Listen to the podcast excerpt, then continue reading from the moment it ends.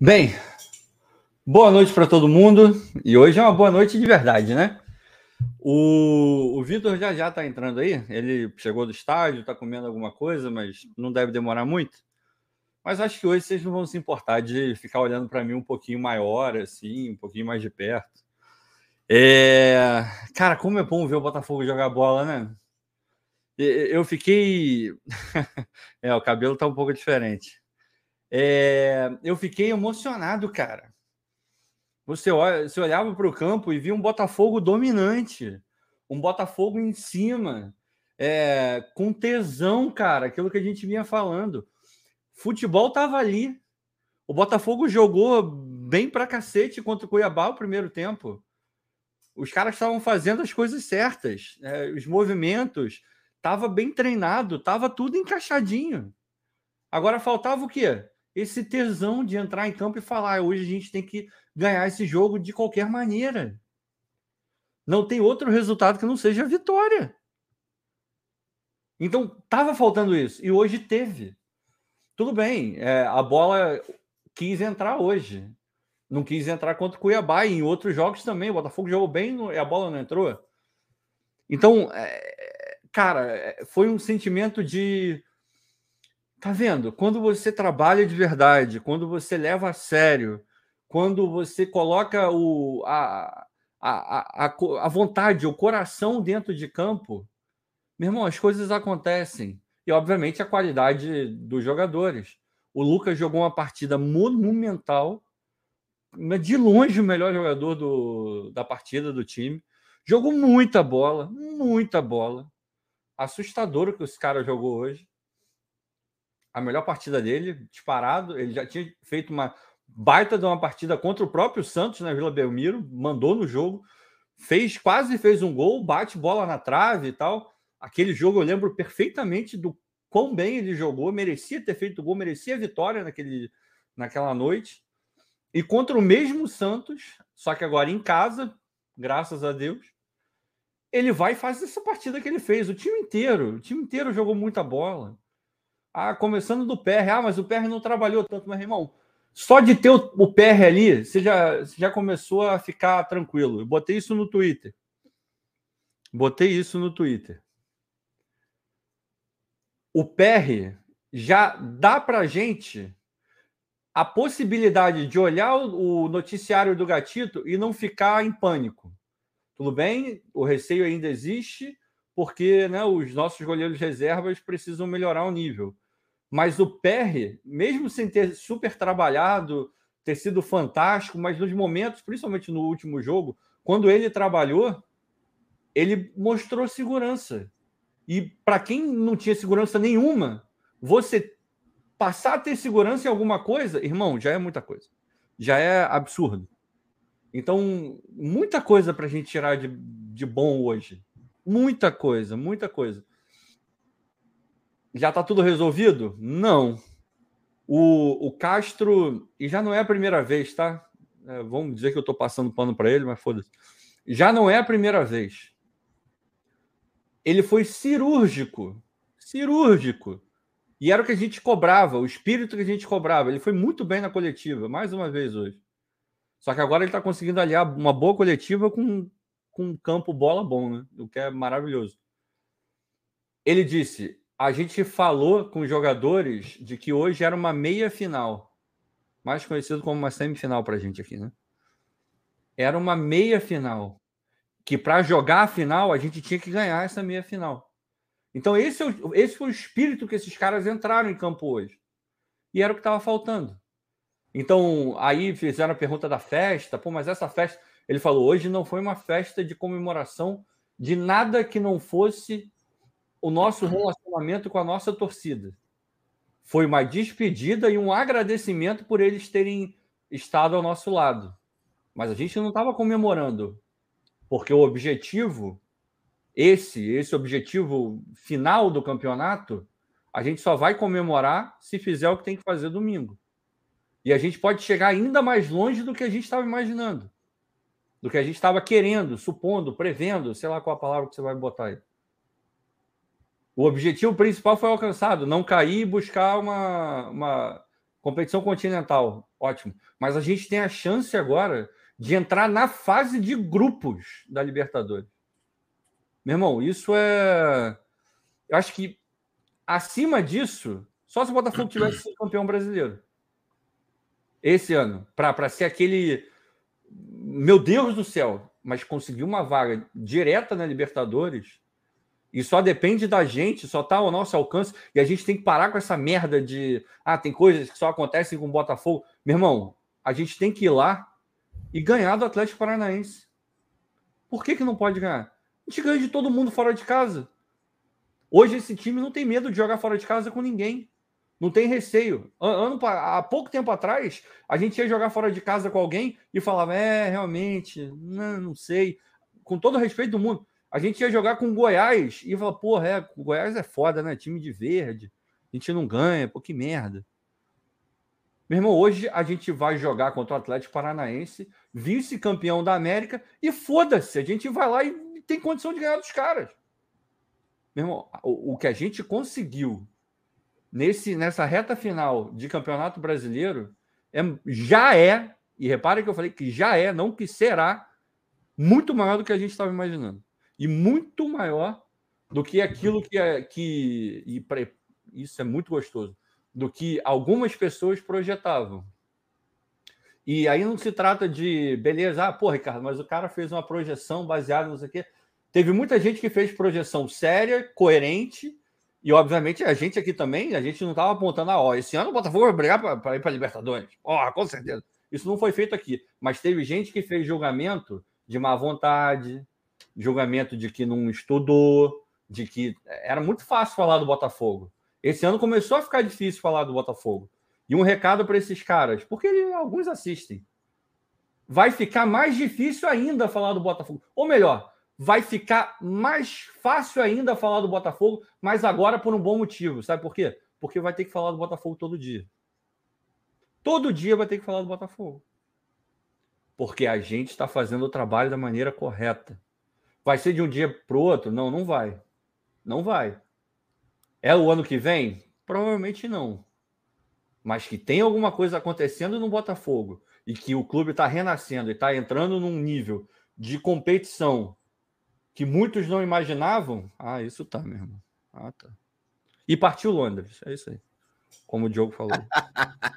partiu Londres fazendo vlog, por gentileza, hein? Sim, senhor. Partiu Londres fazendo vlog, que a galera vai querer acompanhar todos os passos aí para poder depois a gente mostrar aqui, você compartilhar com o pessoal toda a experiência que você teve e tal. Vai ser super maneiro, meu irmão. Vai ser super maneiro. Me, eu tava até falando mais cedo aqui. Eu, eu, eu me excedi, eu me excedi e faltou falar da relação torcida com o time, mas isso eu falo depois porque o Vitor chegou aí, o pô, cara tem que falar, né? Só eu falo. Eu, é, fala Fogão Cracia, Ricardo não. Cracia, não. O Vitor tem que falar. Ricardo, tomei um estabaco antes de ir para casa. Puta não duvido. Tô, tô, machucado aqui, tô machucado aqui, tô machucado no joelho. Mas você tá machucado no corpo, mas a tua alma Tá a alma tá feliz pra cacete. A alma tá curada, é isso que importa. A alma tá feliz pra cacete. Tá curada. Antes de, antes de pegar o 99 táxi, que dessa vez não foi Uber, foi 99 táxi. O Uber não tava aceitando jeito nenhum. Aí o 99 táxi salvou a gente. Aí, meu irmão, vou lá, vou no banheiro ali rapidinho, tá? Meu irmão, atravessando a rua, tomei-lhe um estabaco. Pensei, ninguém viu. ninguém viu. No Twitter eu volto, tá... fala disso. Quando eu volto, tá a Aline assim, tá tudo bem? ninguém viu, pô, ninguém viu, ninguém viu. Mas viu, mas viu. E o Cláudio, o Cláudio Pantufa ainda me deu um conselho, Ricardo, que, pelo ah. amor de Deus. O Cláudio foi? falou assim: ó, é bom você tomar cuidado quando você segurar sua filha, hein? tá de sacanagem, irmão. É justo, Pô, tá é justo. É justo. Justo, justo, justo. É justo. Cara, agora, o que falar sobre esse jogo do Botafogo? O Botafogo. Sobre a partida, a gente vai falar aqui com a galera, mas eu queria só destacar um aspecto que eu comentei lá com o Cláudio, com o Rafael, com o Jorge, com o Douglas, com todo mundo que estava lá com a gente. torcida Fala Fogão, meu irmão, cresce a cada dia, tá? A gente vai fazer um organizado do Fala Fogão. Mas eu comentei com a galera lá o seguinte, cara. Não há. E de verdade, eu vou falar isso aqui de verdade mesmo, porque é o que eu sinto. No meu coração é o que eu sinto. não há absolutamente qualquer time no Brasil que vá segurar o Botafogo em casa a partir do momento que tiver essa sinergia, essa simbiose que hoje a gente viu no estádio Newton Santos. Parece poético o que eu estou falando, mas qualquer pessoa que estivesse no estádio contra o Cuiabá e estivesse no estádio hoje ia perceber a diferença de comportamento da torcida, de atmosfera em relação ao jogo. E eu tinha falado, inclusive, com o Douglas, muito antes da construção do placar. Assim que a bola começou a rolar, eu falei para o Douglas assim: Douglas, que é membro do Fala Fogão, por gente finíssima. Falei para ele assim, meu irmão, eu tô com uma sensação de que a, a torcida hoje vai fazer esse Botafogo ganhar no grito. Sabe? No sentido de a torcida vai empurrar esse Botafogo para a vitória. Foi a mesma sensação que eu tive contra o São Paulo. A mesma sensação que eu tive contra o São Paulo e a gente ganhou sem dar chance para o adversário e tal. E a gente ganhou, fez uma belíssima partida. E de verdade, qualquer, de verdade mesmo, cara, qualquer torcedor que tenha estado no estádio Newton Santos, ou de repente, não sei, você vai poder me falar qual foi a sensação acompanhando na transmissão. Comparando Botafogo e Cuiabá, Botafogo e Santos, foram dois jogos completamente diferentes, embora tenha sido no mesmo estádio, com a presença da mesma torcida. Mas foram completamente diferentes. E de verdade, eu sinto isso no meu coração. O dia que a torcida do Botafogo entender e o time também entender isso, né? Porque é uma via de mão dupla. Que essa simbiose, time e torcida, torna o Botafogo forte pra cacete no estádio Newton Santos. Meu irmão, não há adversário que segure o Botafogo no estádio Newton Santos. De verdade mesmo. Não quer dizer que a gente vai ganhar todos os jogos. Não quer dizer que só vai ter molezinho em casa. Não quer dizer isso. Quer dizer que o Botafogo ele se transforma quando essa simbiose acontece. Quando essa energia de torcida e time se conecta. É completamente diferente. Hoje, de verdade, não senti em momento algum, mesmo que o Santos eventualmente tivesse estado melhor do que o Botafogo lá com a posse da bola, o Botafogo conseguiu criar, daqui a pouco o Santos entrou no jogo e tal. Mesmo com isso, eu não consegui sentir em momento algum na arquibancada o que eu senti contra o Cuiabá. Onde mal começou o jogo, com três minutos de partida, a gente escutava chiadeira na arquibancada. Errou um passe, pelo amor de Deus, não sei o quê. Não teve. A torcida cantando, a torcida empurrando, a torcida incentivando. Por mais que não tenha sido no mesmo ritmo, até porque é impossível uma torcida conseguir manter o mesmo ritmo ao longo dos 90 minutos, mas por mais que não tenha sido esse mesmo ritmo, foi uma torcida presente, foi uma torcida que estava lá para torcer, que estava lá para jogar junto. Aquilo que foi falado aqui, que foi falado em outros canais, no TF, eu vi o TF falando isso no Twitter, e eu falei isso na hora do almoço mais cedo também. Irmão, você que vai ao estádio, esteja lá para torcer. Não esteja lá para vaiar no meio do caminho. Não esteja lá para. Ah, tá insatisfeito? Segura a onda. Calma. Continua apoiando. Vamos até o final.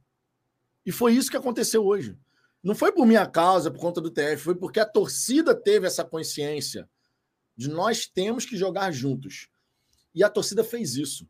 E a força que o Botafogo ganha quando a torcida faz isso é inacreditável.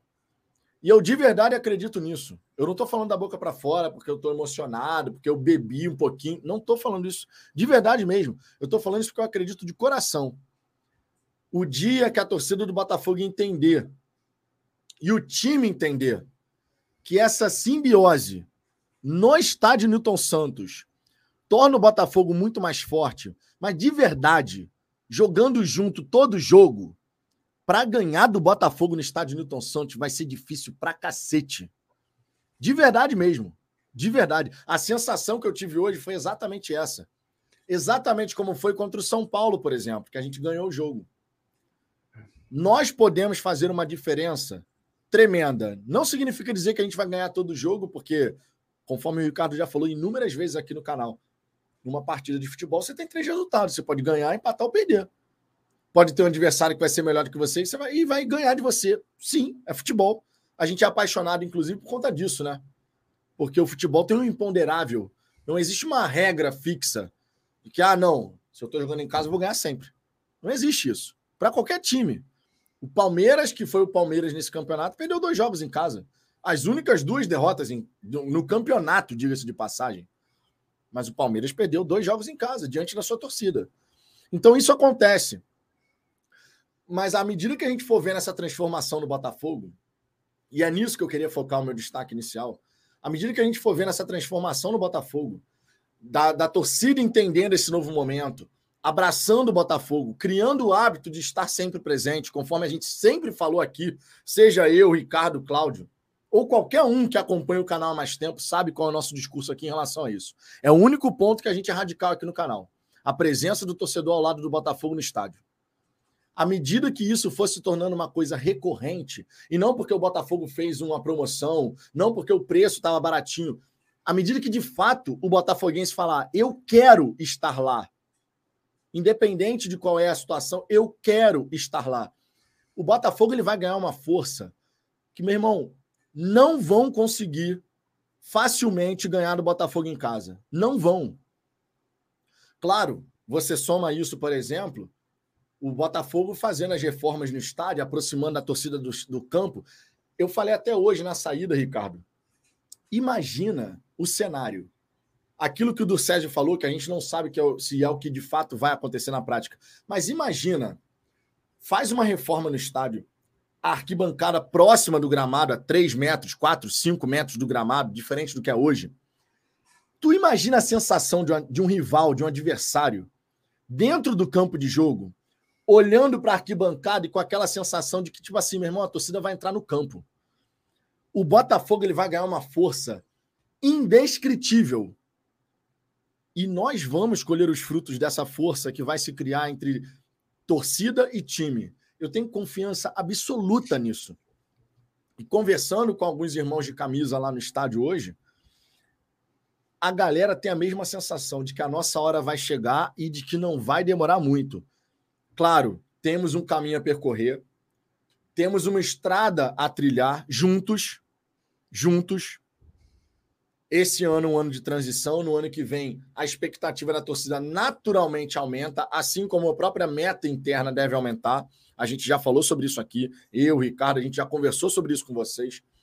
Mas a gente deve ver o Botafogo se fortalecendo ano a ano. E o psicólogo do Botafogo no Storycast, ele falou o seguinte: olha, não é ainda para 2023. Ou seja, tudo que está mudando no Botafogo não é ainda para dar aquele resultado que o torcedor já imagina para 2023, embora no futebol seja possível. E a gente já falou sobre isso aqui. Com tudo que tem que mudar no Botafogo em termos estruturais, de processos internos e tal, de 2024, 25, 26, 27, meu irmão, a gente vai ver um Botafogo completamente diferente. Queira fazer parte desse novo Botafogo. Queira estar presente. Queira vivenciar todo esse processo, não apenas o fim desse caminho que a gente vai trilhar. Se a gente trilhar junto, eu, vocês, o Ricardo, que está longe, o Renato Costa, que está longe, meu irmão, que está longe, o Thiago, que está longe, tantos botafoguenses que moram, o Leon, que mora fora também, tantos botafoguenses que queriam estar aqui presente. Se a gente vivenciar junto esse novo Botafogo, a construção desse novo Botafogo, ninguém vai impedir o Botafogo de chegar onde a gente deseja. E mais cedo, eu havia comentado aqui, em cima da declaração do Paulo Ribeiro, que é o psicólogo do Botafogo.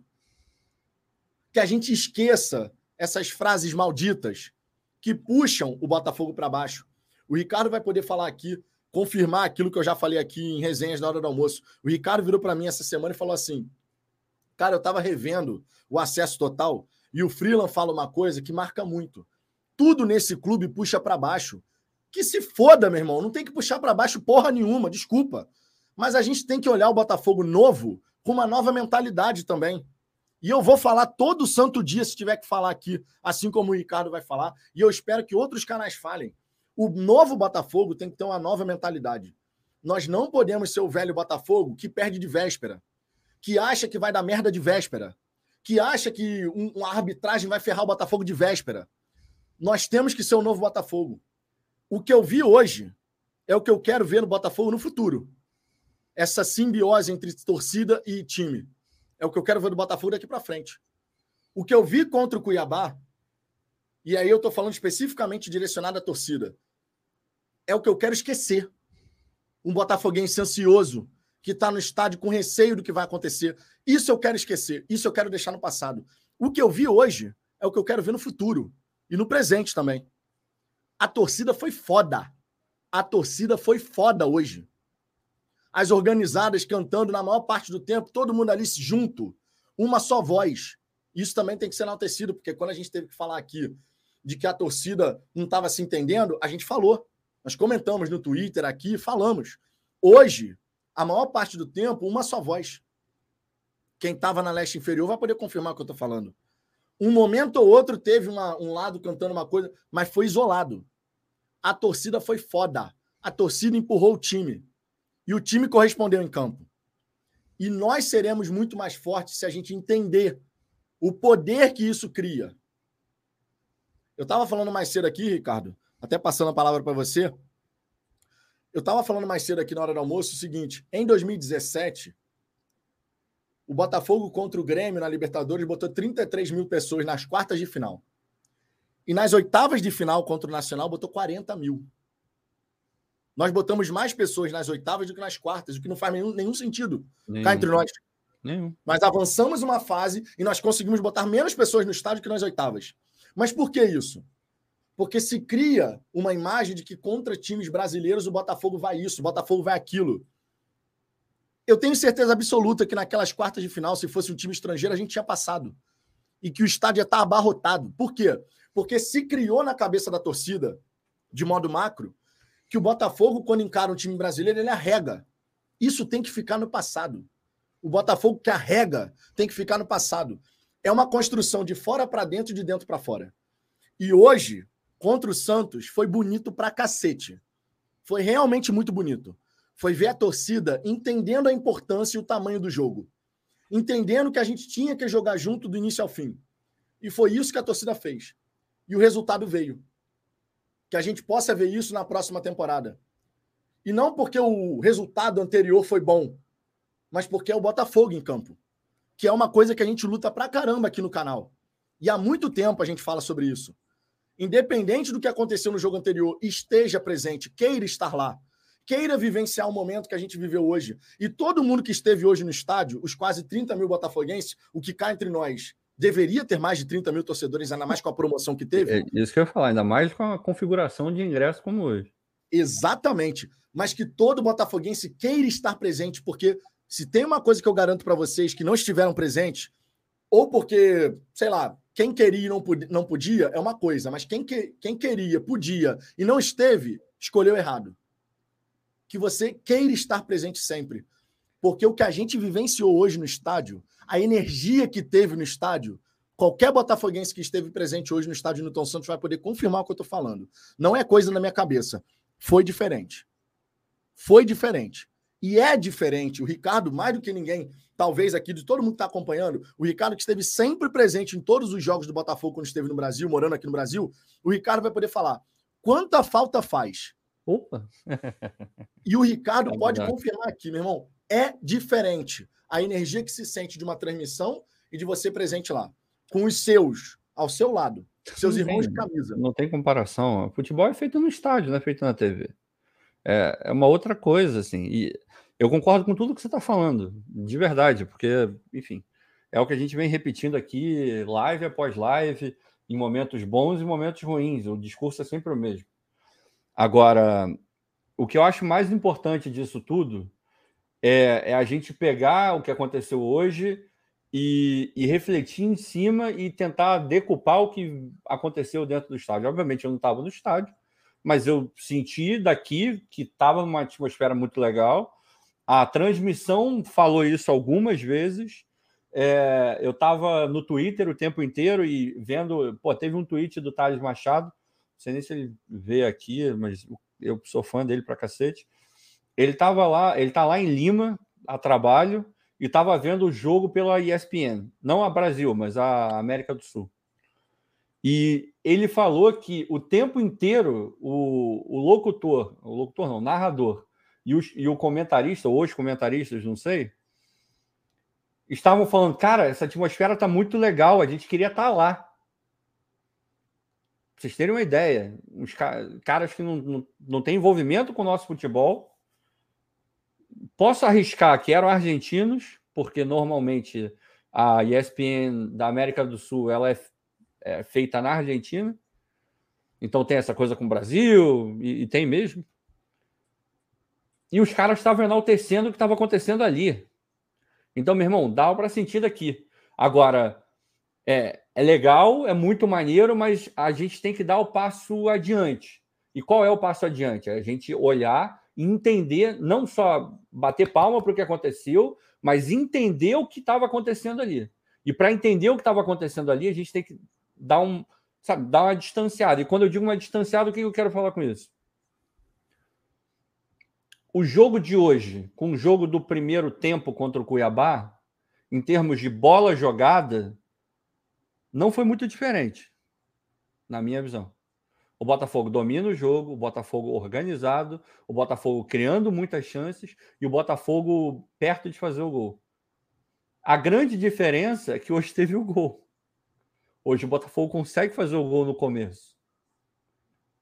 E, obviamente, a gente não pode tirar da análise que o gol cedo facilita tudo.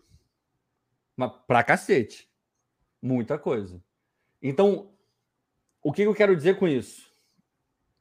Rolou a simbiose, mas certamente essa simbiose foi facilitada por conta do, do que aconteceu, o gol que aconteceu. Sem dúvida. Sem então, dúvida. É, isso a gente tem que falar, isso tem que ser dito. Mas, mas, voltando àquela coisa de entender o que está acontecendo e, e, a torcida é, pensar sobre aquilo que está fazendo, porque às vezes a gente faz alguma coisa de maneira automática. A gente vai fazendo e, e depois a gente vê, e às vezes para para pensar no que aconteceu. A gente precisa entender que o futebol, ela é, é, é o estádio de futebol é uma via de mão dupla. É uma via de mão dupla. A gente às vezes fica nessa coisa de, ah, não, a torcida só ajudou porque o time correspondeu, ou o time correspondeu porque a torcida ajudou. A gente nunca vai chegar a uma conclusão. Mas sabe por que a gente nunca vai chegar a uma conclusão? Porque uma coisa depende da outra, uma coisa está completamente ligada na outra. O time precisa entender a torcida e a torcida precisa entender o time. A torcida precisa entender que no campo o time está jogando bola, está jogando bem. Está errando? Tá, mas está jogando bem. O cara errou porque ele tentou alguma coisa, principalmente quando tenta algo diferente. Então, esse é o papel da torcida, é a parte da torcida, é entender e ver como é que eu faço para melhorar o que está acontecendo ali. Eu vou apoiar, eu vou gritar, eu vou cantar, eu vou empurrar, eu vou fazer o que quer que seja.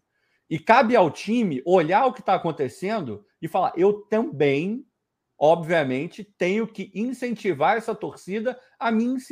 A me incentivar é uma via de mão dupla. Por isso que a gente nunca vai chegar a essa conclusão do porquê que está acontecendo. Está acontecendo porque as duas coisas estão ali misturadas. Então, e o Castro fala muito, falou muito disso na, na coletiva. Ninguém aqui está dizendo que o torcedor tem que ir para o estádio e ligar o foda-se se o cara erra todas as bolas que tenta. Você vai ficar puto, eu vou ficar puto, todo mundo vai ficar puto. Normal, normal. Temos o direito de ficar puto. Todo mundo tem o direito de ficar puto. Agora, a gente tem que começar a, enquanto torcedor, sem perder a nossa essência, a gente tem que começar a ser inteligente para usar essa coisa do, do protesto, da vaia, de uma forma que produza um resultado é, eficiente para o time. E o que, que eu quero dizer com isso? Meu irmão, o time foi uma merda, não jogou nada. No final do jogo, você, porra, o cara vai sair abaixo de vaia. Ele vai olhar e vai falar: porra, eu merecia vaia. Eu não joguei nada. Foi uma merda. Mas enquanto eu tava lá, os caras estavam do meu lado, então eles têm todo. É, é, a cobrança fica mais forte. Tem, tem substância na cobrança. Entende o que eu tô falando? O jogador sabe quando ele joga mal, quando o time joga mal. O jogador sabe quando ele merece a vaia e quando ele não merece a vaia. Ele sabe disso. É só vocês olharem a. Eu não sei se todos tiveram a oportunidade de ver a entrevista do Caleri quando ele sai de campo no último jogo. Ele fala: a gente não jogou porra nenhuma. A gente não jogou nada. A torcida tem todo o direito de vaiar. Agora, se o time tivesse se esforçado, criado uma penca de chance, e, e, o, e, e o goleiro pegasse tudo, e não sei o quê, se tivesse vaiado, teria o direito de vaiar, final do jogo, mas o jogador ia ficar, porra, mas será que os caras não conseguem reconhecer que é, houve alguma coisa ali? Será que eles não sabem que nem todo jogo a gente vai ganhar?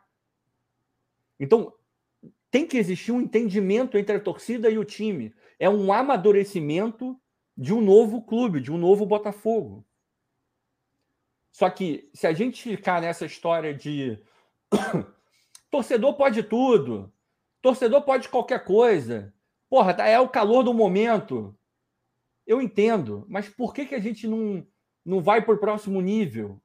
Por que, que a gente tem que ficar nesse nível? Ficar nesse nível é tranquilo, é justificável. Ninguém vai brigar com você por você vaiar e é só você botar na conta do eu sou torcedor. É um salvo-conduto no final das contas. Mas por que, que se a gente pode evoluir, a gente não evolui? Por quê? Porque se a gente pode olhar e entender que esse instrumento válido para cacete, que é você demonstrar indignação com o que está acontecendo, ele tem que ser usado da maneira mais eficaz, da maneira mais correta, a que vai fundo no jogador, fundo na, na comissão técnica. Porque xingar por xingar, o cara vai te devolver palavrão, o cara vai te devolver na mesma moeda, o cara vai ficar puto igual você tá. Você não vai tirar nada daí. Agora, quando, quando não jogam porra nenhuma, mas a torcida apoiou o jogo inteiro e você vai, o jogador vai sentir muito. Mas muito. Porque vai doer na alma. O cara sabe. O cara sabe, pô, os malucos me apoiaram o jogo inteiro e eu não entreguei. O Castro falou disso hoje na, na, na coletiva. Ele falou, cara, eu ficava chateado porque eu não conseguia entregar para a torcida, a gente não conseguiu entregar na maior parte das vezes em casa essa coisa de, porra, os caras estão apoiando e a gente não está entregando. Então, a gente tem que chegar no nível onde o, mesmo se o Botafogo não tivesse feito o gol que fez, a gente estaria ali apoiando da mesma forma. Obviamente que com gol você apoia mais forte, é tudo muito mais orgânico, é óbvio que sim. Mas a gente tem que chegar nesse nível. Mas enquanto a gente ficar e usar quando for conveniente essa coisa de ah, eu sou torcedor, eu posso falar o que eu quiser e foda-se isso não é, na minha visão, não é a, a, coisa mais inteligente a fazer. Várias torcidas, várias não, algumas torcidas que entenderam isso mudaram a configuração dos seus times. Pra caramba. E a gente precisa evoluir nesse nível, chegar nesse nível. Não é conversa para ninguém. A torcida do Corinthians já chegou nesse nível. Já chegou nesse nível. Tudo bem não é de não, não é, já falei aqui várias vezes, não é de um dia para o outro, não é de um jogo para o outro, é um processo. Só que eu vejo que tem muita gente que não quer nem começar o processo, porque fica nessa história de eu sou torcedor e foda-se.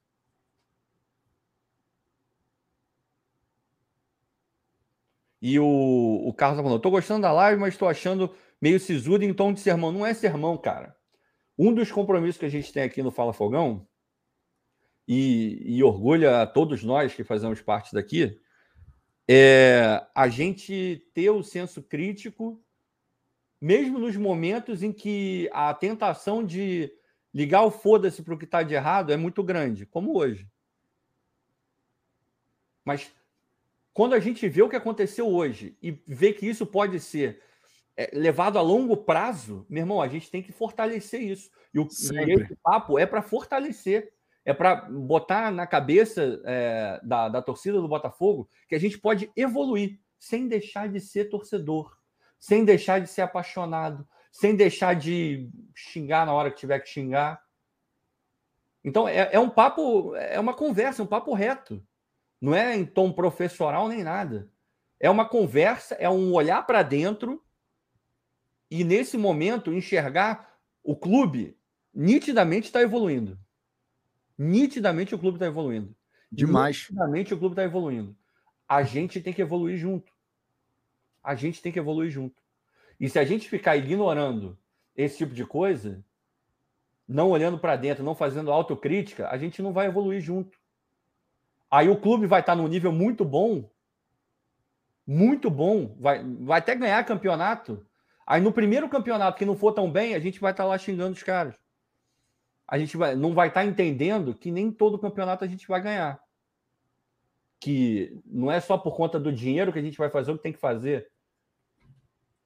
A gente vai entender que o nosso lugar ali é um lugar, hoje é um lugar diferente. Hoje é um lugar diferente. Tem gente que não vai gostar do que a gente está falando, tem gente que vai gostar, tem gente que vai parar para pensar.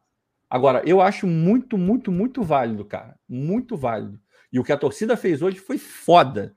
Foi foda. Foi. Mas a gente tem que levar isso para frente e tem que fazer com que isso aconteça, independente se a gente faz o gol com cinco minutos ou não. É, esse é o meu ponto. Ah, precisamente, Ricardo. Precisamente, eu concordo plenamente. O Jorge Araújo, comentei com o Vitor no jogo, a saída de bola do PR é diferenciada. É mesmo. O Lucas PR na próxima temporada, eu comentei com o Jorge também, nessa conversa, eu falei, o PR no ano que vem, ele chega muito forte para brigar pela titularidade, meu irmão. E eu não, não me surpreenderia em absoluto o Gatito ficar no banco para o PR, tá? Se o Gatito de fato renovar com o Botafogo, claro. O Guilherme Ferraz, deixa eu colocar aqui o superchat que a galera mandou aí, né? O Guilherme Ferraz, Vitão, esse é pelo superchat geladão que te desfalquei hoje, culpa do trampo. Então não é culpa, né? Então é, porra, não é culpa. O, o trabalho é que permite que você dê o superchat geladão. Vou para Paraná na Arena e que se exploda. Vamos, fogão. o que teve de Botafoguense hoje falando. Vamos para Curitiba, porra, vamos para Curitiba. Irmão, o jogo é logo ali, hein? Se você for para Curitiba, resolve logo essa parada, hein? Ah, é. compra, compra logo, hein? Compra logo. O Ronaldo Marcatini aqui, ó. Que vitória linda. Fogo! Verdade. Verdade. Tamo junto, Ronaldo. Ronaldo é gente finíssima. Pô, acabou que eu não coloquei o superchat do, do Guilherme aqui. Guilherme, li seu superchat e não coloquei na tela. É a alegria, Guilherme. É a alegria. Deixa eu ver aqui outro superchat, o Só Choro. Fogão em duas competições abre espaço para Perry e Gatito. É, o modelo dos times europeus é muito assim, né? Um joga é a Liga, o outro joga a Copa. Isso acontece lá na Europa, direto. Hum. RL Souza, minha neta Lulu, três anos. Ô, vô, esse nosso time é bom, hein? Fez o macarrão, aí o segundo gol, PQP, chorei escondido no banheiro. Ah, porra, tá valendo. Tá, tá valendo. tá justo, porra, tá justo demais, que isso. Deixa eu trazer aqui alguns outros comentários, antes da gente mostrar aqui. Ou melhor, vamos fazer o seguinte, Vou trazer já já os comentários. A gente já, já marcou um monte de comentário. Tem um aqui, monte aqui já. Mas eu faço questão, cara. De vez em quando a gente gosta de correr riscos aqui no canal. de vez em quando a gente corre riscos aqui não. Vamos fazer o seguinte. Eu vou colocar sem som. Sem som. O gol do Lucas Fernandes. Primeiro, segundo e o gol do Tiquinho terceiro. Vamos ver juntos aqui o gol. Tá no Twitter do Botafogo. Hoje pode, hoje pode. Eu espero que não dê problema, não. Já tá na tela, irmão. É só apertar o play. Então vamos embora. Primeiro gol do Botafogo, golaço de Lucas Fernandes. Que golaço. E como o Lucas Fernandes estava merecendo, hein? E ó, prestem atenção na construção da jogada, tá? Ó, Lucas Fernandes recebendo. Irmão, o Lucas Fernandes pegou bem demais na bola. E o João Paulo é bom goleiro pra cacete, pra cacete. irmão. Pega o João Paulo é muito bom goleiro. Eu até falei lá na arquibancada com o Cláudio, com o Rafael, com o Jorge. Falei assim, meu irmão, se o Botafogo conseguisse contratar o João Paulo para substituir futuramente o Gatito, seria do cacete, meu irmão. É. O, o João Paulo agarra demais, né, Ricardo? É, cara, e a entrevista no final do jogo dele foi. Para a torcida do Santos, eu não acho interessante, mas para as outras, eu acho. Para quem tiver bala na agulha para né, contratar, se for o caso, ele mandou um recado para o presidente, que tem muita coisa que tem que melhorar ali. E falou com uma cara de. Com esse time aí, a gente não vai brigar por porra nenhuma. E eu quero brigar por coisa grande porque eu sei que eu posso. Então vamos ficar. Ah, ele olho. pode mesmo, hein? Pode, ele, ele pode é mesmo, bom. hein? Ele é muito bom. O João Paulo pode mesmo, e não é modo de falar, porque não, é muito bom goleiro. É muito, muito bom. bom. goleiro.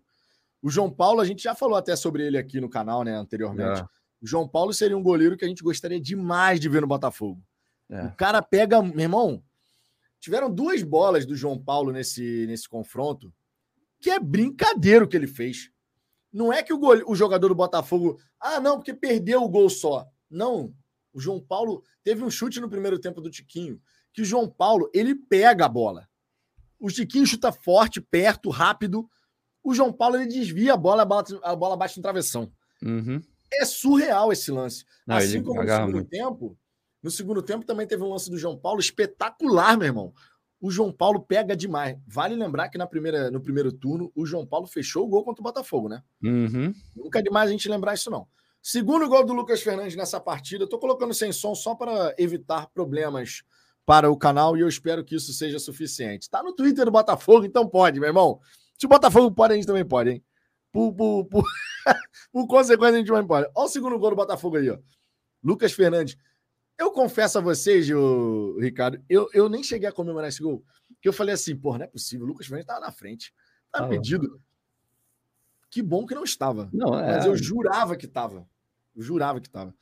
Porque na hora que ele recebe a bola, a minha sensação é de que ele estava à frente do último marcador. Aí eu fiquei assim, porra, vai dar impedimento. Aí eu fiquei, comemora ou não comemoro? Não comemorei, mas depois fiquei feliz, obviamente. É, porra, é claro, porra. mas tá aqui, ó, segundo gol, Lucas Fernandes que corta e bate de novo de canhota, hein? Fica esse destaque, de canhota. O Lucas Fernandes, cara, e ó, não é por conta dos gols não, tá? Poderia não ter feito nenhum gol, mas a partida que o Lucas Fernandes fez Jogou hoje. Bola. minha Nossa Senhora. Foi um recital. Hoje foi um recital. Cara, minha Nossa Senhora jogou demais o Lucas Fernandes, meu irmão. Jogou muito O homem bola. apareceu na esquerda, por dentro, pela, pela direita. Ele estava em todos os lugares, cara. Impressionante o Lucas Fernandes nessa partida.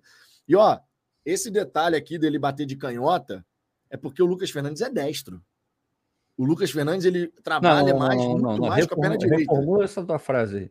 Ele, é ele não é destro, ele é ambidestro. Ambidestro. ambidestro. Pô, o maluco ah, fez tá dois gols de perna esquerda, cara é ambidestro, porra. Não, é porque normalmente o Lucas ele, Fernandes ele, trabalhar com a perna é direita, direita, né? É, preferencialmente. Normalmente. Mas a batida com a canhota hoje, porra. minha Nossa Senhora, meu irmão. Minha Nossa Se todo Senhora. mundo fosse cegueta de esquerda igual ele é, pô, a gente estava feito no Botafogo. Porra, Tava demais. Olha o sorrisão, olha o sorrisão. Que isso. Ah, e que olho, né? Olho coraçãozinho pro Lucas Fernandes hoje, meu irmão. Bonito, bonito, bonito, bonito ele. Que isso. E aqui a gente tem o gol do Tiquinho Soares, né? Não podia faltar o dele, logicamente. Deixa eu dar uma pausa aqui, porque eu quero, obviamente, ver na íntegra com a galera, ó. Tiquinho Soares. Opa, pera aí, rapaz. Pera aí. O é, Tiquinho nessa, Soares. Que aí o JP. Não sei, é, essa daí eu achei que o João Paulo deu mole. É, ele deu ele mole. Fez outras grandes defesas, mas é. essa daí eu acho que ele deu mole. Deu, deu mole, deu mole. Essa deu mole. Mas você vê, 25 minutos do segundo tempo, o Botafogo já estava fazendo 3 a 0 E cabia mais, né? Cabia mais. E cabia mais, é verdade, não cabia mais. Agora, isso não significa dizer que o time do Santos não fez um bom jogo. O time do Santos, na primeira etapa, depois que o Botafogo fez 1 a 0 parece que o time do é. Santos acordou, Melhorou um resolveu pouco, entrar no jogo e o time do Santos deu trabalho.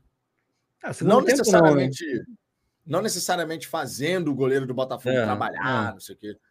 Mas assim, no sentido de volume, de realmente trabalhar a bola e fazer o ah, Botafogo equilibrou. baixar suas linhas. É, equilibrou ali o jogo um pouco. Mas o gol, o gol do Tiquinho foi importante também para ele, né, cara? Porque o Tiquinho ele acabou perdendo oportunidade na primeira etapa, que a torcida falou assim: porra, meu irmão, não pode perder esse gol. É. de fato não podia. É, né? é, é. De é. fato não podia perder. Mas eu, eu cheguei a comentar lá, Ricardo. É, aquele primeiro gol que ele perde cara a cara, que ele chuta para fora, tava impedido? Tava, tava impedido. Tava. Tá. Mas eu falei lá assim, eu falei, pô, meu irmão, mesmo que tivesse impedido, não é o tipo de gol que você perde, né? É, assim, você tem eu que guardar. Eu até botei no Twitter e fiz questão, porque você tem que. Tem hora que você tem que desenhar, né? É, de botar e falar: Isso aqui não é uma corneta, não é cornetagem. É o nível de exigência que a gente tem que ter no Botafogo a partir de agora. E para o nível de time que a gente quer ter, quer virar de clube e disputar o que a gente quer disputar, um jogador da qualidade que ele tem, e é por isso que a gente cobra dele, eu não cobraria isso do Bill, mas eu cobro dele. Um jogador do nível dele não pode perder tantas chances quanto ele perdeu contra Cuiabá e, e o jogo de hoje. Tudo bem, ele fez, foi importante para cacete, fez tudo que ele faz todo jogo. Prende a bola, sai, faz pivô, segura, amacia a bola para o time chegar, abre espaço saindo da área para. Ele fez tudo que ele sempre faz. Só que, principalmente contra Cuiabá e hoje, faltou aquele refinamento. Aquela, aquele, aquele, um, aquele 1% de. Hum, porque isso é hábito. Isso é, é repetição quanto mais você tiver ali e fazendo o gol, sei lá o que, que você vai fazer, mais chances você vai ter de, na próxima oportunidade, você ir bem. Então, acho que é, é, é uma crítica construtiva, está sendo muito importante, mas a gente precisa que ele seja ainda mais importante para aquilo que a gente vai disputar e para aquilo que a gente quer ganhar. Mas só um adendo: o Gabigol também perde gol para caralho e o Flamengo ganha tudo. Então não é o fim do mundo não é o fim do mundo. Não, com certeza. Agora, eu até comentei lá, quando o Tiquinho perdeu esse gol aí cara a cara que ele bateu para fora, na carreira do Tiquinho isso não é tão anormal não, tá? É só para a galera entender que o Tiquinho de vez em quando ele perde esse tipo de gol, mas ele também faz gol para caramba. Pois é, pois é. E isso acontece com boa parte dos atacantes, né? Se o Tiquinho fosse um cara fora de série que não perde gol nenhum, ele tinha só jogado nos melhores times do planeta, né? Então, assim, é normal de vez em quando. Pô, ele seria o Haaland. Porra. É, exatamente, né? Porra, o único, o único cara que, que, porra, faz muito mais gol do que perde é o Haaland. Tirando o Haaland, o Haaland é um extraterrestre. É outro, é outro não, ele, ele é absurdo. Não, ele, é absurdo. Não, tem, não tem nível de comparação em termos de efetividade ali na frente. Mas é óbvio que, porra, a maior parte dos atacantes, creio eu, perdem mais gols do que fazem. O problema é que ele está tendo chances muito claras de fazer o gol e não está conseguindo, sabe, aquele aproveitamento num nível que lá na frente a gente. Hoje, porque a gente precisa estar tá atendendo. Mas lá na frente o nível de exigência vai subir. Então ele vai precisar subir também o nível de, de oportunidades aproveitadas. Isso para mim é Exatamente. Exatamente. Temos aqui o superchat do Ronan. Precisamos falar sobre aquele jogador que ninguém comenta, mas vencemos muito por sua disposição. Força e comprometimento tático. Júnior Santos. Cara, o Júnior Santos, o resumo, na minha opinião, do Júnior Santos é: ele é um cara voluntarioso pra cacete. Ninguém pode questionar a vontade do Júnior Santos. Ninguém. Não. O homem corre o tempo inteiro. Só que o Júnior Santos, ele é uma montanha russa. Ele, uma hora ele faz uma jogada sensacional, no toque seguinte ele pode cagar a jogada. Hoje foi muito bem. Em outras partidas, ele foi exatamente isso que eu falei. Saiu de um marcador, cara, bem pra cacete. Daqui a pouco, o próximo toque dele na bola, cagou a jogada. Então é um cara que ele oscila dentro da mesma jogada de brilhante a meu Deus do céu. Isso já aconteceu. Não é nada absurdo que eu estou falando.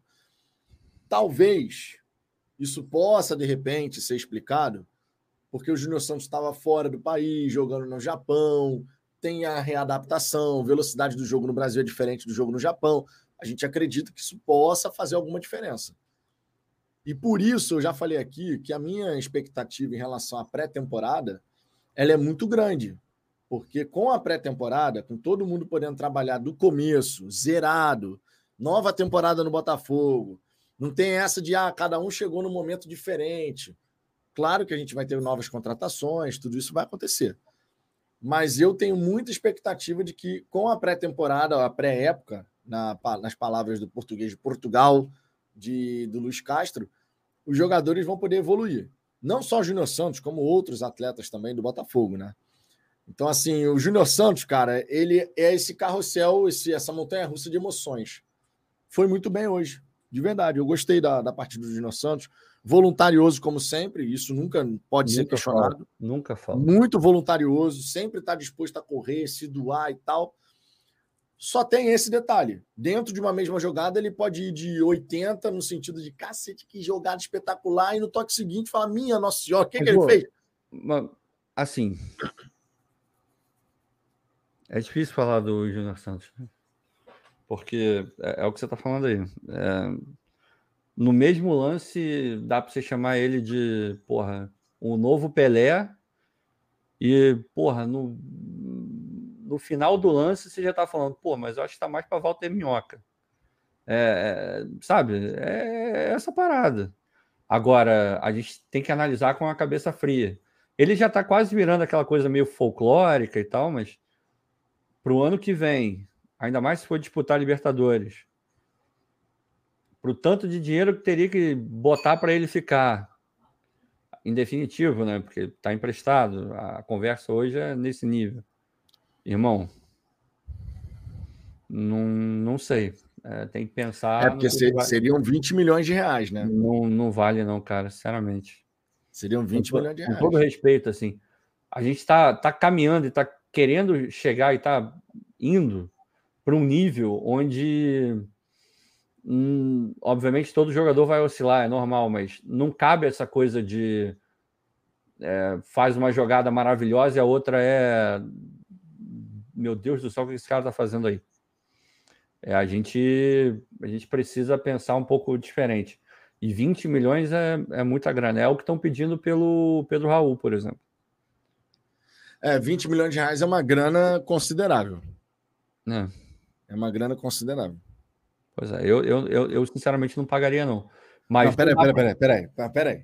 O Rogério aqui exagerou, meu irmão. Rogério. O que, que, que ele falou? Luiz Fernando melhorado 2%. Não. Não, não, não, não calma. Não, porra. Calma, Rogério, eu vou te dar um banzinho educativo aqui para você repensar. Calma, calma. Não, pelo amor de Deus. Não se emocione. Calma. Aí calma. não, né, Rogério? Aí não. Pô, melhorado 2%. Cara, meu irmão, que a gente já passou de raiva com o Luiz Fernando. Minha não, para. Não. Com todo respeito. Aquele negócio, quando você vai criticar, falar que o cara é uma merda, mas aí para dar uma suavizada, você coloca, com todo respeito, Porra, o Luiz Fernando não dá, não, irmão. Desculpa. não dá, não, não dá, não. Não dá, não. não. Dá, não, dá, não. Dá, não. não. aí, aí realmente fica difícil. Deixa eu trazer aqui o superchat do Fernando Santos, ó. Que di... Aniversário do Fernando, né? Agora já passou o dia, mas. Pô, mas tá valendo. Parabéns, cara. Obviamente. Parabéns. Parabéns que dia maravilhoso. Embreagem quebrada do carro antes do jogo. Opa, travou aí ou travou aqui? Fogo sempre. Hum, travou aí. Fogo sempre. Fernando Santos, que fez aniversário hoje. Parabéns, Fernando. E que presentasse, hein, Fernando?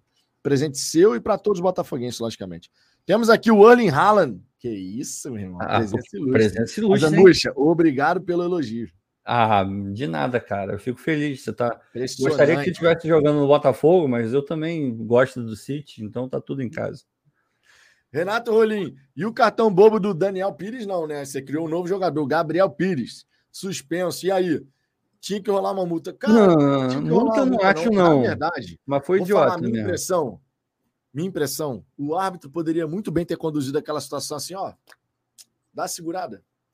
Porque o Gabriel Pires ele dá um chute na bola, mas se o árbitro tivesse chegado assim, ó. Não, eu entendo. Eu, eu, acho que ele não deveria ter se colocado naquela situação. É, se colocou na situação, mas o árbitro ali eu achei muito rigoroso. Porque, sei lá, ele poderia ter, ó, mas tu sabe como é que é árbitro de futebol no Brasil, né, cara? Eles querem ser estrela do jogo. É, tem isso também. O trabalho deles é não aparecer para ninguém. Então, irmão, porra, não dá oportunidade.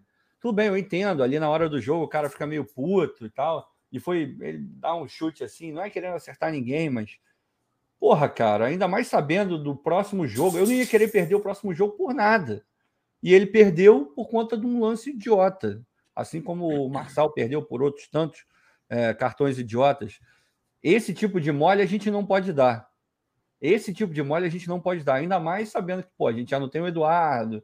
Ele, é, embora uma boa parte da torcida não, não acredite nisso, mas ele tem sido importante, tem sido uma peça legal para o time, está evoluindo. A gente tem que saber o que, que a gente pode esperar dele. Tem gente que está esperando uma coisa que ele não vai entregar.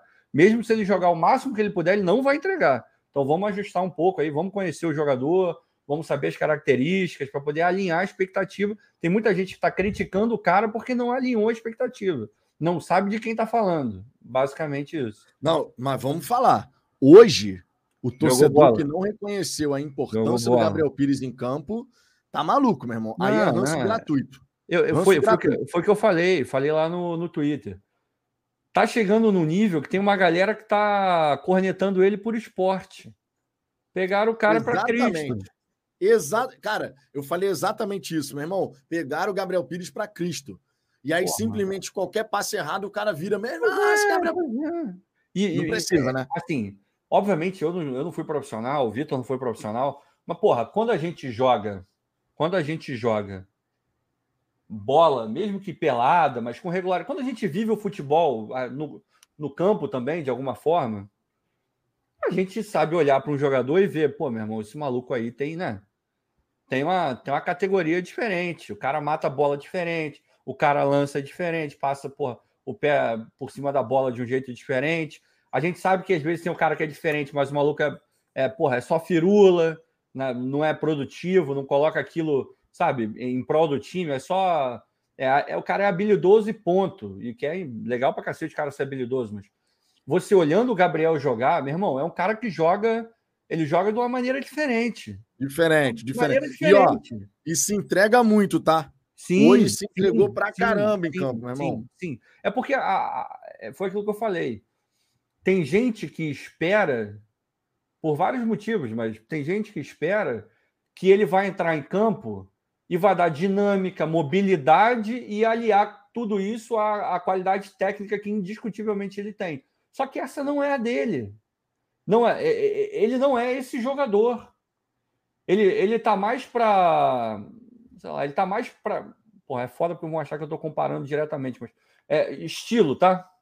Ele tá mais para ganso do que para Eduardo. O Eduardo é um motorzinho, o cara tá em todo lugar mesmo. O cara tá na área e volta. Em todo lugar do campo o cara tá. Para ficar dentro do Botafogo, ele é mais ganso do que o Tietê. O Tietchan está em todo lugar do campo agora. Qualquer lugar que você olha, o Tietchan está lá, mesmo. Impressionante, meu é irmão. É impressionante. O Tietchan está em é todos os lugares. É impressionante. impressionante. Ele não é esse cara. Ele não vai ser esse cara e ele não foi contratado para ser esse cara. Precisamente. É, é, bom que se diga. Mas tem muita gente que acha que ele é, porra. E espera e cobra ele como se fosse, mas não é. Até nisso, a gente, a, até nisso, a gente tem que ter inteligência na hora de analisar o cara. Não dá para cobrar dele uma coisa que, eventualmente, ele pode evoluir. O melhor cenário é ele e o Castro encontrarem a maneira que ele possa entregar o melhor dele para o time. Que é a técnica que ele tem, é a visão que ele tem, é fazer a bola andar e não ele. Tudo isso ele pode entregar. Qual, qual lugar do campo, qual é a função que ele pode exercer, que isso vai aflorar ainda mais, o time vai tirar proveito disso. Isso aí é um problema dele e do Castro, os dois têm que encontrar e, ao mesmo tempo, tem que encontrar uma forma de, de dar uma mitigada nessas coisas nem tão boas que ele tem. E, obviamente, se ele puder evoluir, melhor dos mundos. E eu Mas, acredito porra. muito, eu sei que você também, que na pré-temporada ele vai crescer muito. Vai, vai. Não, não tô, até no Twitter alguém falou, pô, não, vai ser titular fácil. Não sei se vai ser titular fácil. Talvez não seja. Mas que vai evoluir, eu não tenho a menor dúvida que ele vai evoluir. Que vai ser uma opção boa e utilizável e uma opção de verdade, eu não tenho a menor dúvida que ele vai. Ele já é. Mas vai melhorar. Agora a gente tem que ter paciência e saber o que, que a gente espera, o que, que a gente pode esperar do cara. Porque senão a gente vai estar tá incorrendo naquilo que a gente briga tanto aqui, que é uma questão de injustiça. A gente não pode ser injusto na análise. Porque quando você é injusto na análise, invariavelmente você vai fazer uma análise incorreta. E é tudo que a gente não quer, porra. Precisamente. E o Pires jogou muita bola hoje, tá? Jogou bola. Ele jogou é, muita bola hoje. Bola. Tem que reconhecer o empenho, a dedicação. Essa é uma parada, cara. E todo mundo que é botafoguense há muito tempo já sabe disso. Vira, vira e mexe acontece do torcedor pegar um jogador do Botafogo. Nesse caso de, dessa temporada, inclusive, foram duas, dois personagens, né? Foi o Castro, técnico, e o Gabriel Pires, jogador. E, meu irmão, independente do que aconteça, tá tudo errado. É. Hoje é impossível você olhar o time do Botafogo e falar assim. E olha que ainda tem torcedor que faz isso, hein? Dá, Esse time não é treinado. É Esse mal é treinado, né? Que é, pior, é. que é pior Mal treinado, não é. Não é. Não é. Não é. Não é. Hoje é impossível você chegar, olhar para o Botafogo com as triangulações que acontecem, o posicionamento. Irmão, a linha defensiva o posicionamento defensivo do Botafogo hoje, ele é desenhado. Qualquer torcedor entendedor ou não de futebol, consegue olhar quando o Botafogo está sem a bola e falar assim: o Botafogo está nessa formação. Porque é muito bem desenhado em campo. E os jogadores sabem qual, onde é que eles têm que voltar. Inclusive, queria elogiar aqui o Jefinho. Porque na resenha do almoço eu falei: olha, vai jogar o Hugo. Eu entraria com o Luiz Henrique, porque o Luiz Henrique, de repente, tem uma consciência tática maior do que o Jefinho e vai fazer e essa recomposição. Deles, o deles é chato. É arístico. Exato. Chato, chato. E o Jefinho teve uma consciência tática hoje muito importante. Evolução. O Jefinho o tempo inteiro voltando para ficar perto do Hugo ali. O tempo inteiro, nessa, nessas duas linhas que se formavam do Botafogo, o Jefinho sempre voltando para fazer ali a dobra. Sempre, sempre, sempre, sempre. Então eu quero elogiar o Jefinho por isso. Claro, a gente espera Também, que o Jefinho, que tem talento para caramba, possa evoluir nessa questão tática. Tinha gente, eu acho, do Ajax e do Werder Bremen lá, olhando é. ele. Ah, meu irmão, o Jefinho a gente sabe que vai ser observado durante. Tá, tava assim, no Fogonete muito, muitos times vão observar o Jefinho, porque é um menino talentoso. E naturalmente ele vai crescer, ele vai progredir. Porque é um menino humilde, suficientemente humilde para poder escutar e aprender.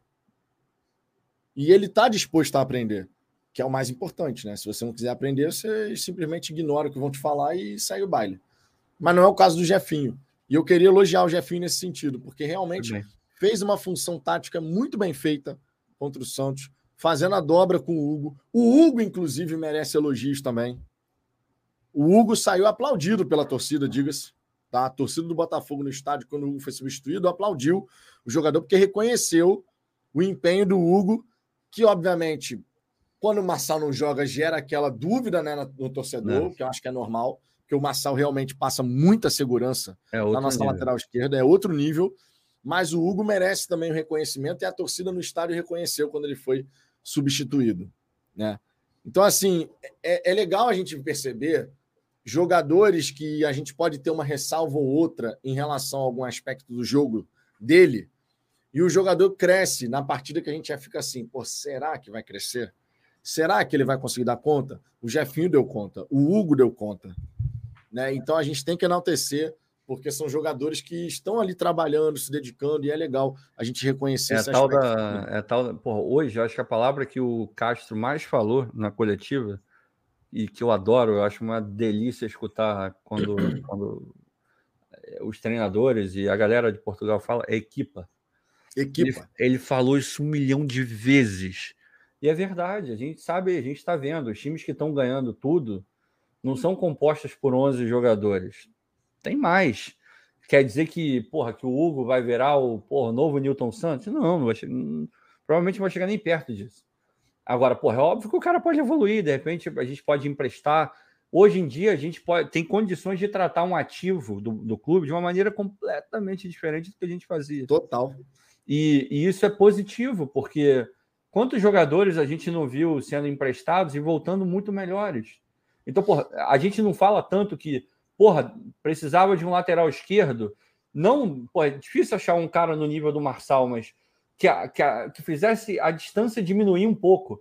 De repente, hoje, esse cara não é o Hugo, mas daqui a um ano, dois, depois com uma rodagem um pouco melhor, pode ser o Hugo. Ele pode voltar, evoluir e chegar no nível, sei lá, do René, que a gente falou aqui algumas vezes que poderia ser uma opção para o Botafogo para ser um reserva do Marçal.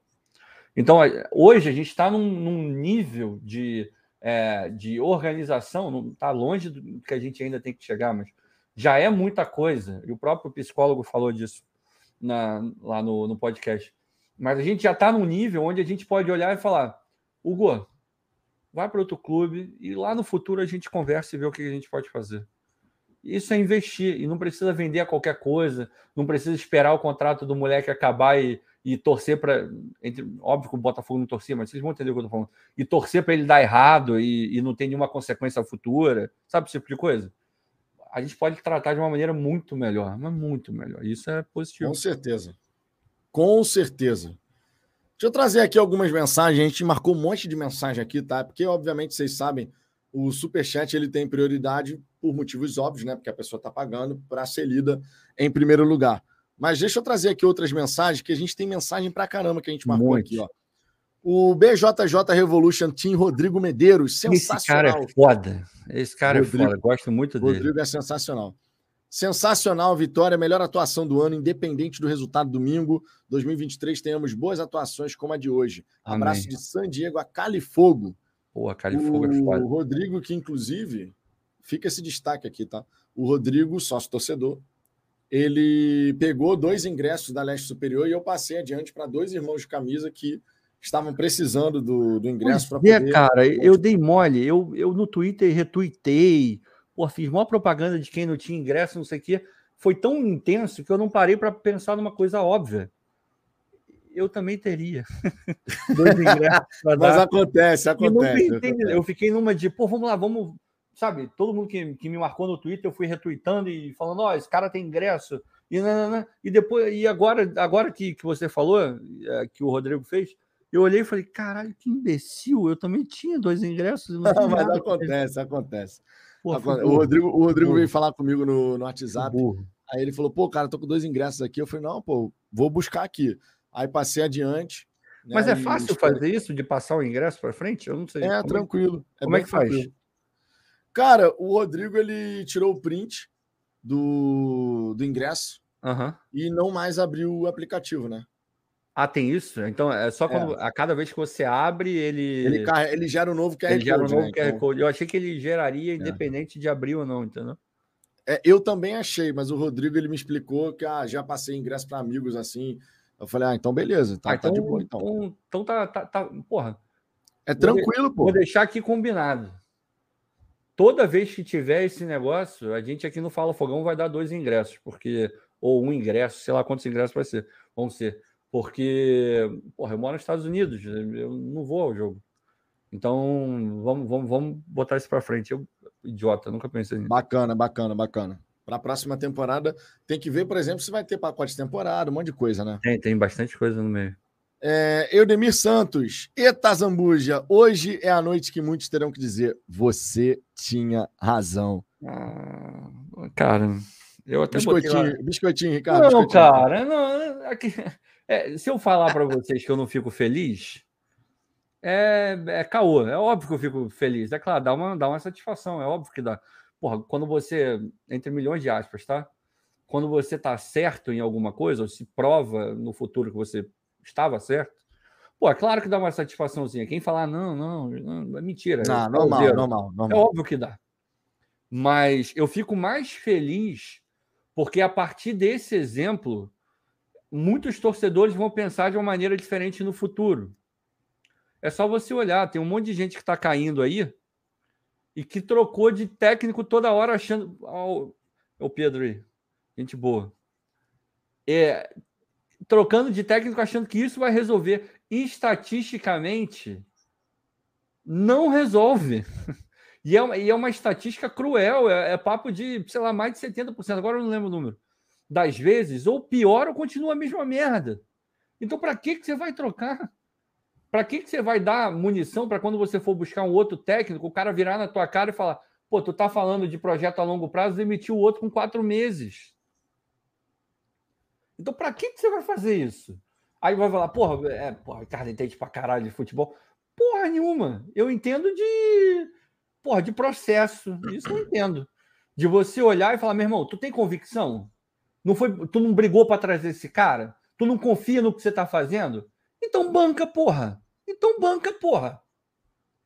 Agora, na primeira dificuldade, né, vamos mandar o cara embora, não vai mudar porra nenhuma. Em uma, uma outra situação vai mudar, mas na maior parte não vai mudar. Isso é um recado que você passa para todo mundo. Hoje, o recado que o Botafogo passa para todo mundo é: é um time que está organizado, é um time que paga bons salários, é um time que paga bons salários em dia, é um time que está melhorando a estrutura, é um time que te dá capacidade de desenvolver um projeto, coisa que vários treinadores pedem, tudo bem que nem todos respeitam, né? Lisca, Wagner Mancini e companhia. Aí, Oi. A Zambuja. Mas a gente consegue entender tudo isso, tudo isso, tudo isso. Só está sendo possível porque o, o nosso glorioso John Textor olhou e falou: vocês querem que demita? Eu não vou demitir, porra. Não vou demitir. Agora, tem, uma, tem um adendo. Isso não quer dizer que você, a todo momento, tenha que morrer abraçado com alguém. Eu, eu lembro de ter publicado no Twitter um texto grande até, explicando a minha visão sobre isso. E de maneira resumida, para você demitir um técnico, tem horas que você de fato tem que demitir. Mas você tem que passar por todo um, um checklist antes de fazer isso, que a maior parte dos clubes não passa nem do segundo, do segundo check. Quando vai para o terceiro, ah, já manda embora. Então não é assim, não é, não é uma matemática exata, mas você tem que ponderar, você tem que olhar o cenário, você tem que não ser emocionado. E tudo isso o Textor foi. Quer dizer, eh, alguém pode virar e falar, pô, mas agora é fácil você falar isso. Poderia ter dado errado. É óbvio que poderia ter dado errado. Mas como não é uma, uma ciência exata, uma matemática exata, o que, que você faz? Você vai na maior probabilidade. Você vai naquilo que te dá mais segurança para fazer. E a maior probabilidade, o que te dá mais segurança, uma vez que você tem projeto, é, convicção e você tem a, o culhão de bancar tudo isso, é o que o Textor fez. E a gente está colhendo agora, cara. Não, e tem um detalhe, né? Irmão, o dinheiro é dele. a partir de agora é assim que funciona, meu camarada. O dinheiro tem dono. Se antes o dinheiro não tinha dono, agora o dinheiro tem dono. E o dono do dinheiro faz o que ele quiser, meu irmão. Nem, isso não quer dizer que ele vai estar certo 100% do tempo. Exatamente. Se na, se na cabeça do texto tivesse assim, ah, que se dane, meu irmão, vou mandar embora. Ele ia mandar embora e dane-se. E, e, eu ia Mesmo falar que, que a torcida errado. contra. Mesmo que a torcida tivesse contra. É. Se fosse o caso da torcida estar contra, não, porque tem que dar tempo ao tempo, o texto, dane-se, vou mandar embora. Ele ia mandar embora e acabou. Nem sempre ele vai estar certo. E isso é importante a gente ter esse senso crítico, logicamente, né? Não é, ah, porque o dono do dinheiro é o texto, então dane-se, ele faz o que ele quiser. Não é assim. Isso não significa dizer que ele vai estar sempre certo e a gente não pode criticar nada. Ou, de repente, uma crítica da torcida vai estar correta e o texto vai falar, vou dizer amém. Não é assim. E agora, na verdade, vamos falar com a maior sinceridade do mundo. Eu acho que todo torcedor botafoguense estava torcendo muito, eu pelo menos estava, para que a gente de, de, demorasse muito a saber qual era a visão do texto sobre uma crise no Botafogo. Porque estava ah, é. todo mundo torcendo para que não tivesse crise esse ano. Todo mundo estava torcendo o quê? Que desse tudo super certo, o Botafogo fosse muito bem, torcedor feliz, satisfeito. Era o que todo botafoguense estava torcendo. Eu não vou ser hipócrita aqui de falar, não, eu estava pensando. Não, eu estava querendo isso. Eu estava torcendo muito por isso e torci muito para que fosse assim. Na prática, não aconteceu desse jeito. Então, de uma forma muito cedo, a gente descobriu qual é a visão do texto sobre isso. Agora, independente do que acontecer no futuro, a gente já tem uma ideia do que, é que vai rolar. É, e, e, que bom então, a gente tem um parâmetro. parâmetro positivo. Que bom, que bom. De novo, não quer dizer que ele vai acertar 100% das vezes. Não quer dizer que em 100% dos casos você não tem que mandar o cara embora. Não, a questão não é essa. Agora, que bom que hoje a gente tem alguém, ou alguém, né, porque ele não trabalha sozinho, que é um grupo que é capaz de olhar e decidir uma coisa tão importante quanto essa baseada em critérios válidos, verdadeiros, sólidos e que vão produzir alguma coisa positiva no final. Porque antes o cara pensava com estômago. Aí é foda mesmo. E o tanto de merda que a gente viu é porque ninguém parava para fazer o checklist. Era, ih, rapaz, a torcida tá no Twitter enchendo o saco. Porra, manda embora e traz o Paquetá. Dois Depois erros. dessa a gente termina a live. Porra. Depois dessa lembrança, a gente termina a live, Ricardo. Porra, vou ficar até triste agora. Não, não, não segue aí que o papo seguir, tá bom. Seguir, segue que o papo tá bom. Jonas Nepomuceno, salve! Parabéns pela live. Obrigado. Hoje foi foda demais, uma ressalva apenas nesses jogos. Nossos pontas criam muito, é. mas também perderam muitos gols. É. Com a última rodada em um tiquinho, um tiquinho abaixo. Em 23, um primeiro tempo desse tinha que ser 3 a 0. Cara, a gente perdeu algumas oportunidades na primeira etapa, assim como aconteceu contra o Cuiabá, e contra o Cuiabá a gente acabou sendo punido, digamos assim, né? Uhum. Porque a gente acabou perdendo aquele jogo. É, é óbvio que quando a gente, quando a gente fala dessas oportunidades que o Botafogo gera e acaba não fazendo gol, e a gente já falou muito sobre isso aqui, porque por, por diversas vezes a gente teve que comentar a questão da eficiência ofensiva do Botafogo. Eu falei muito sobre isso aqui ao longo desse campeonato, trazendo aqui os números. Ah, o Botafogo finalizou tantas vezes e acertou tanto no, no alvo. Inclusive, farei isso agora, porque eu estou curioso para saber como é que foi a eficiência do Botafogo em termos de número de finalizações totais e finalizações no alvo. O Botafogo finalizou 14 vezes 7 no alvo. É um dado, obviamente, é um levantamento empírico, não é um estudo mega estruturado que eu fiz, não. A gente foi gradativamente ao longo do campeonato, foi vendo, ah, esse jogo aqui o Botafogo finalizou tanto, acertou tantas no alvo, fez tantos gols ou deixou de fazer gol. Normalmente, quando o Botafogo teve um percentual elevado assim, 50%, 45%, 40% das finalizações no alvo, o Botafogo foi muito bem. Hoje, contra o Santos, fizemos três gols. Foram sete bolas no alvo. Porque, vamos falar a verdade, se eu dou 10 chutes no gol e eu acerto um no alvo, eu posso ganhar o jogo? Óbvio, posso ganhar. O Inter, por exemplo, é um exemplo disso. O Inter contra o Botafogo acertou uma bola no gol. Fez o gol. Ganhou uhum. o jogo. Então, acertei uma bola no gol, posso ganhar o jogo. Agora, em termos de probabilidade, se eu, se eu dou 10 chutes no gol e acerto 6, 7, claro, desde que não seja tudo em cima do goleiro no meio do gol, mas tentando tirar do goleiro, a minha chance de eventualmente cravar um golzinho, dois golzinhos, aumenta. Porque eu estou acertando mais vezes, estou dando mais trabalho para o meu adversário.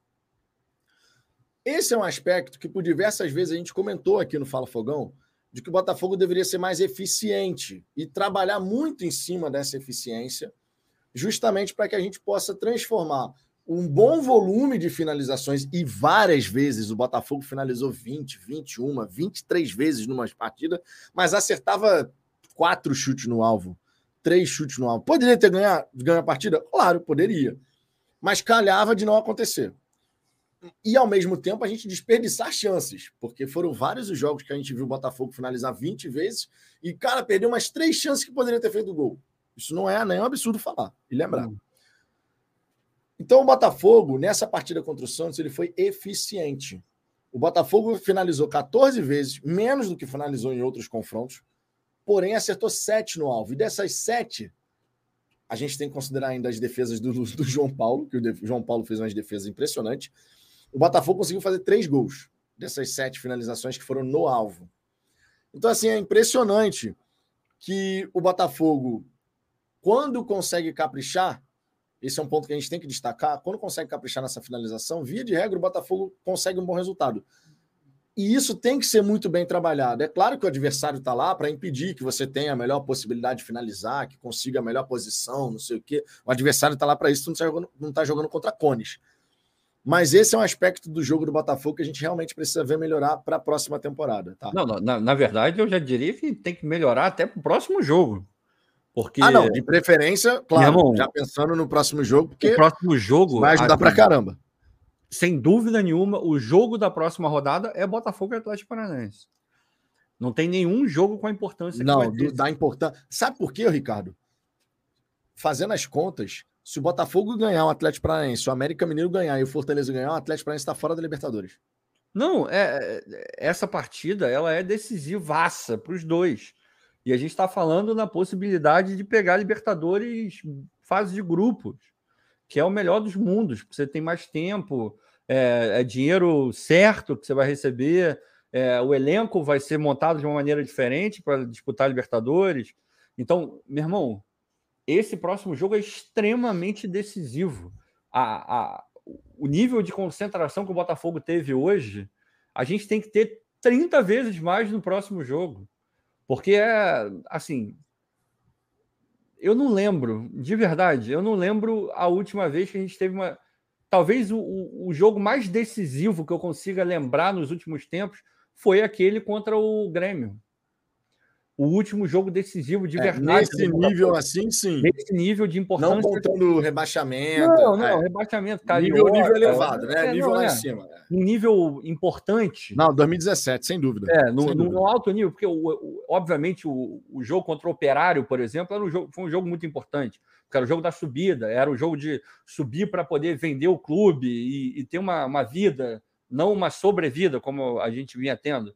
A questão não é essa, não é no, no sentido crítico. Se a gente não ganha do Atlético Paranaense e não vai para a Libertadores, o clube vai continuar existindo e vai ter um ano bom ano que vem também. Mas a questão de esse jogo com caráter grande, de ter coisa grande. Meu irmão, para mim o último foi contra o, o Grêmio. Então a, a não, gente mano, tá muito Você está certo nessa, não tem nem discussão em relação a isso. É, é, é um jogo muito importante. É bom que esses caras tenham essa consciência. E eu acho que eles estão tendo, pela, pela coletiva do Castro, eles estão com a, com a mentalidade correta. Cara, e esse, essa última rodada vai ser tão maluca. E, e eu quero até saber sua opinião, Ricardo. Eu falei sobre isso é, mais cedo na hora do almoço. Eu falei assim, cara, eu quero pegar. Na verdade, na hora do almoço, não. Eu falei ontem, né? Na, na live do almoço de ontem. Eu falei, eu quero pegar o Atlético Paranaense querendo o jogo. Eu não quero Atlético Paranaense sossegado, não. Por quê? Porque vai ser um jogo tenso para as duas partes. O Atlético Paranaense não viria para cima do Botafogo como franco atirador. Tipo assim, tanto faz como tanto fez. Vou jogar sem responsabilidade nenhuma, tô nem aí. Por quê? Porque nessa hora, o jogador de repente arrisca algumas jogadas que num jogo onde está valendo de fato uma parada muito importante, ele pode de repente. Não estou confiante para arriscar. Sabe aquela coisa de pelada de fim de ano?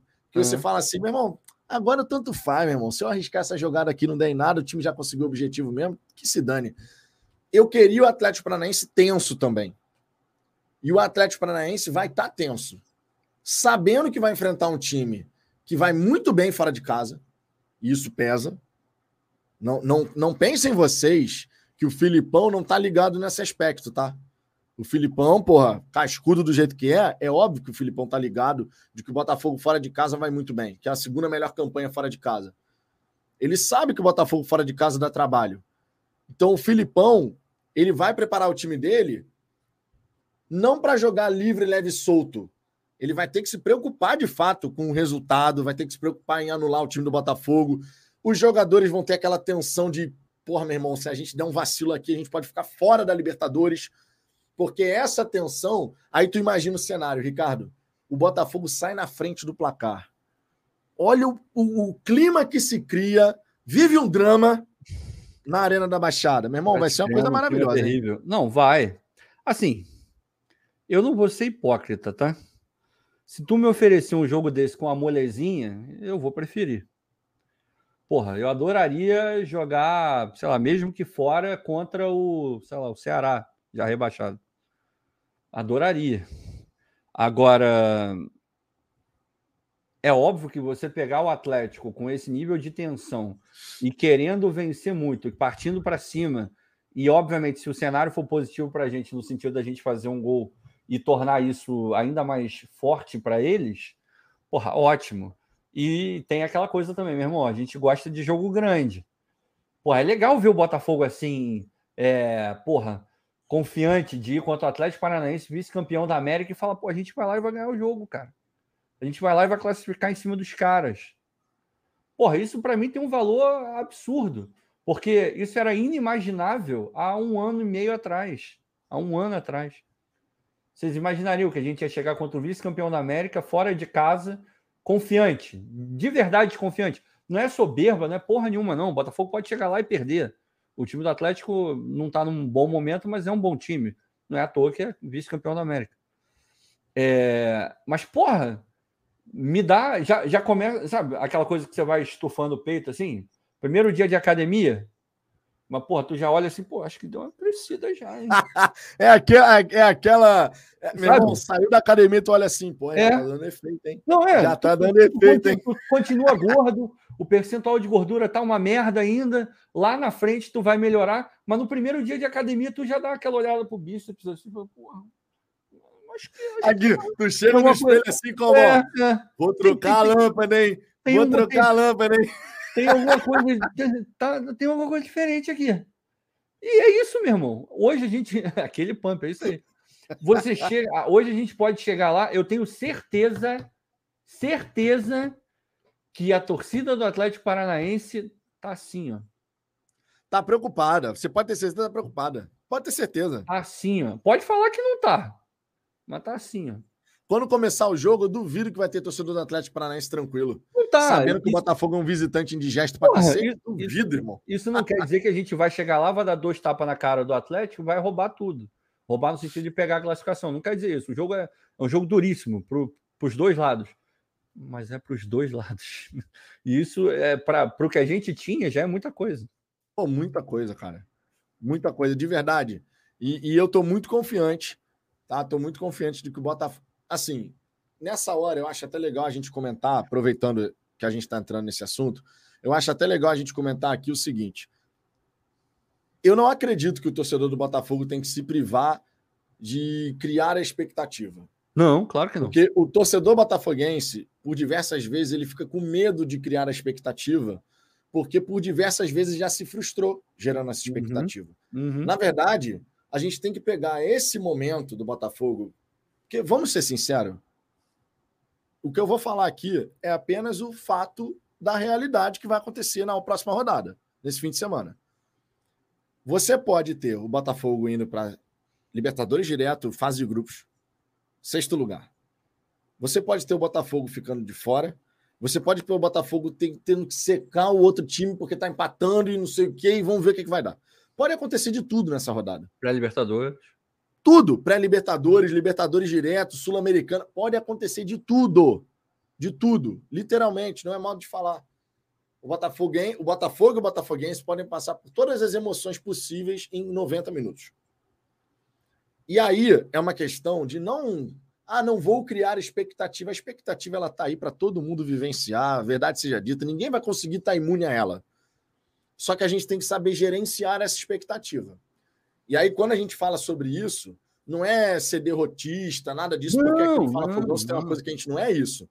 Mas é você saber onde você está situado o Botafogo conseguindo a vaga direta para a Libertadores, que, meu irmão, vai ser a felicidade máxima para todo mundo.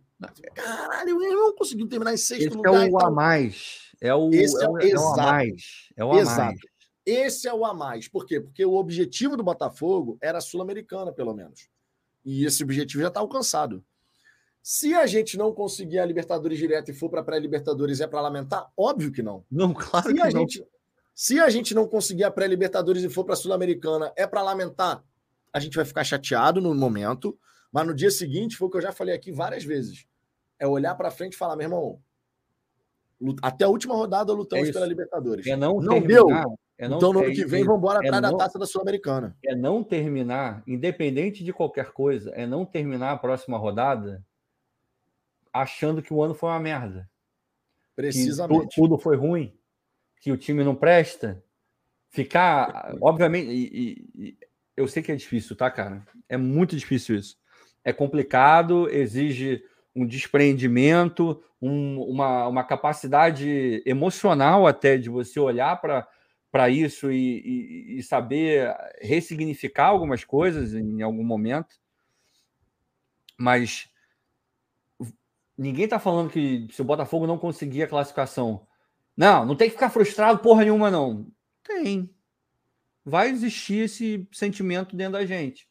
Porque é óbvio que a gente está nutrindo essa esperança de conseguir ah, pelo menos uma vaga na pré-Libertadores, porque a gente chegou nesse ponto graças ao trabalho que foi feito, com erros e acertos.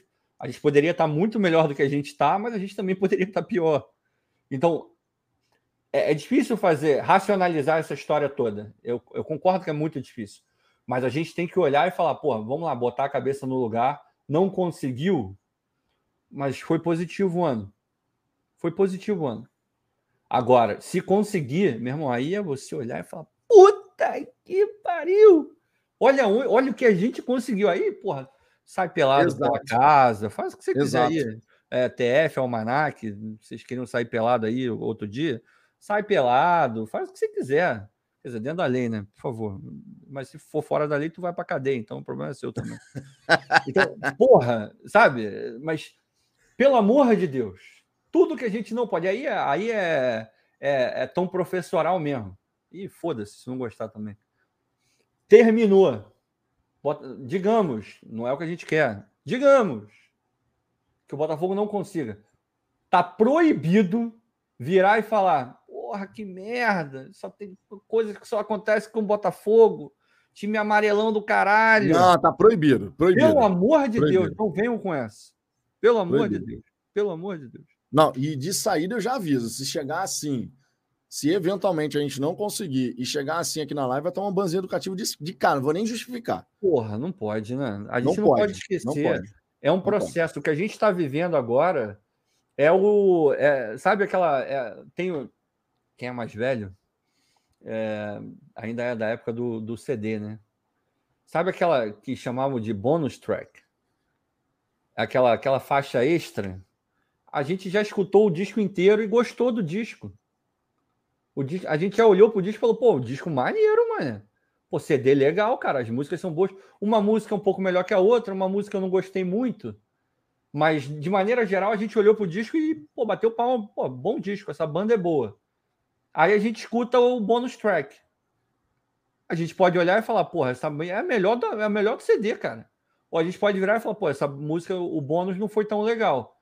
Mas a gente não vai virar e falar que o CD é uma merda. É a mesma coisa. A gente está na faixa bônus. Tomara que seja uma faixa bônus pica. Foda. Mas se não for, o CD foi bom, porra. Jobeci Domingues, vira notícia de olheiros do Ajax e Werder Bremen Sim. e outros times do Newton Santos hoje observando o Jefinho, está no Fogão Net agora. O Ricardo havia comentado isso aqui. Uhum. É, eu não cheguei a abrir o Fogão Net ainda, sinceramente, que a gente está aqui fazendo a resenha. Inclusive, eu queria aproveitar para dizer que amanhã, na hora do almoço, eu não consigo afirmar que terá a resenha da hora do almoço, porque eu chamei a empresa aqui da internet para trazer o roteador aqui para esse cômodo. Então, talvez os caras possam chegar. Vocês sabem que normalmente esses caras chegam na hora mais inoportuna do dia, né? Então pode ser que eles cheguem na hora que era para ter a live. E aí, obviamente, eu não vou conseguir fazer a live. Então, amanhã não tenho como garantir que teremos a resenha da hora do almoço para repercutir as declarações pós-jogo e tal, não sei o quê. Então já fica esse aviso aqui, mas é por um bom motivo, tá? Porque eu estou trazendo o roteador aqui para dentro para poder garantir. Eu estou, por exemplo, aqui fazendo essa resenha toda no 4G. Porque se for na internet, está oscilando muito o sinal e não tem condição. E ainda tem que comprar o repetidor de sinal Wi-Fi para poder conseguir pegar o outro sinal da outra rede para ter as duas aqui num bom nível, tá? Então, estou acertando os últimos detalhes aqui para a gente garantir uma melhor forma de atendê-los muito bem, certo? É, outro ponto aqui, olha o, Cláudio Roberto aqui, ó. Porra, agora, agora a internet estava boa até agora. Tu foi falar, reclamar da internet? O senhor internet mandou você tomar no cu. e acabou com a internet. Travou tudo. Bom, o Vitor vai voltar em algum momento. Ele estava falando. Voltou? Voltou. Voltou. Pô, meu irmão. reclamar da internet é uma... reclamar da internet é a merda que deu. Puta que pariu, meu irmão. Tá de sacanagem, né? Tá de sacanagem. Porra, isso aqui parece até que é combinado. Fui falar da internet aqui, a internet cagou. É. Mas vamos lá. O Jonas Nepomuceno aqui, ó. Vira o tweet do Jota sobre as prioridades do Departamento de Futebol para 2023? Vi. O Ricardo provavelmente também, eu, já está sabendo. Lateral, blá, blá, blá, Mas, honestamente, eu vou manter o mesmo discurso que a gente já falou aqui. A gente só vai falar sobre isso, de fato, depois do fim do Campeonato Brasileiro. Aí a gente começa a debater essa questão e, obviamente, sempre muito atento às fontes das informações para não ficar é. trazendo especulação vazia aqui, porque não vai adiantar, não vai ajudar ninguém. Esse mercado de agora vai ser um mercado muito perigoso nesse sentido. E a gente tem um exemplo rápido. Teve um, um jornalista, acho que ele é do, do, do SBT, o Vitor até comentou, eu comentei junto ele, ele colocou a, falando do Pedro Raul, do Pedro Raul, não, do Bruno Urso. É Bruno Urso, não. Qual é o nome dele? Bruno Urso é da TJB, porra. O Júnior Urso. Júnior Urso. Ele, ele falando. Ah, o Vasco vence a concorrência de Botafogo e Cruzeiro. Pô, meu irmão, essa daí eu até respondi, cara. Aí eu, eu pois tá é, parado no tempo, tá perdido no tempo, meu irmão. Eu falei, irmão, faz o seguinte, faz um. É o Bruno Urso, é porque eu eu, há dois, eu tô há dois dias falando com o Bruno Urso, então tá com, com isso na cabeça. Um abraço pro Bruno Urso, se ele estiver vendo, cara, gente boa, lá da TJB. É...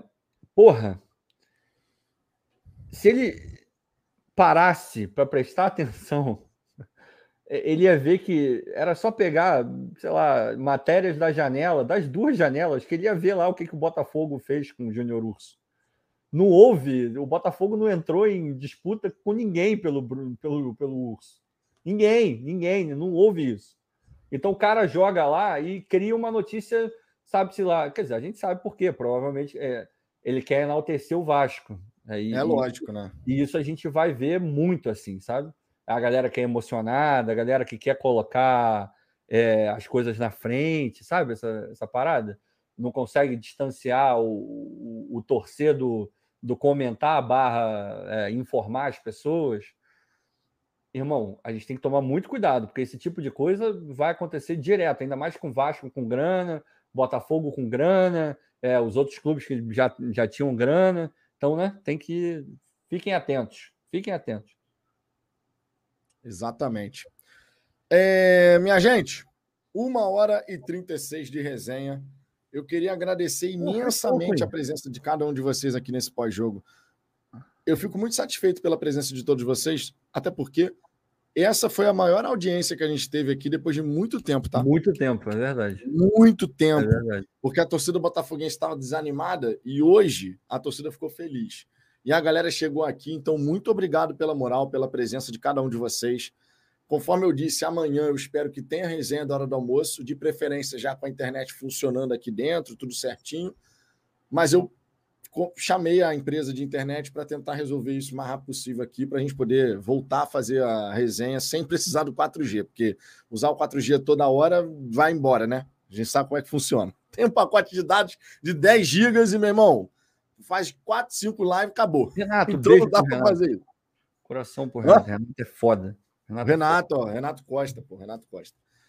E o Pedro ah, também do Glorious Botafogo, ele estava aí. Também é pico. O Pedro, cara, Pedro aqui tá presente. um trabalho legal. O cara é assim com o Textor, o cara tá ali coladinho com o Textor. É, meu irmão. Ó, vocês acham que eu sou amigo do Textor? Tá enganado, meu irmão. É, Pedro do Glorious Botafogo é o homem dos contatos. O, o, Textor, o, nunca, o Textor nunca teve tanto amigo na vida dele.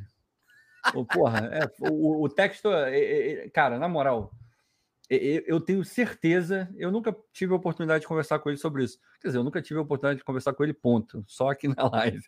É... Mas eu tenho certeza que ele jamais imaginou o tamanho que o Botafogo ia ocupar na vida dele. Sem, sem Pô, caô, jamais. Assim. E, e não, não, de trabalho, eu tenho certeza que ele sabia. É óbvio que ele sabia, porque pô, é quase que fundar um clube. Mas é, essa coisa de. É, de estar tá impregnado, eu, eu tenho certeza que hoje ele vive o Botafogo 24 horas por dia.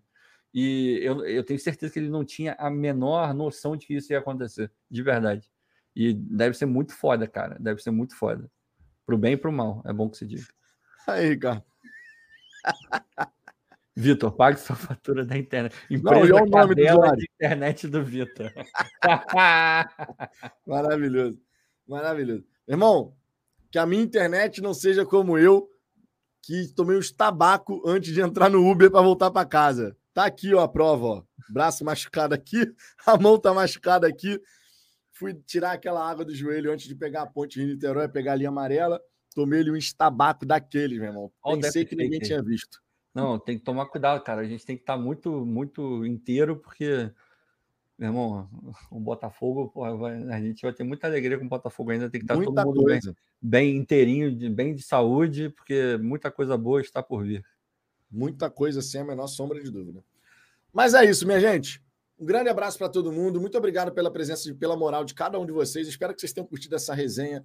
Foi um jogo maravilhoso do Botafogo. Porra, a gente está feliz pra caramba. Pode. E final de semana vai ser mais uma batalha que o Botafogo esteja preparado e que a gente esteja ali, ó, firme e forte, torcendo pelo Botafogo para conquistar um resultado positivo. Já estou nervoso.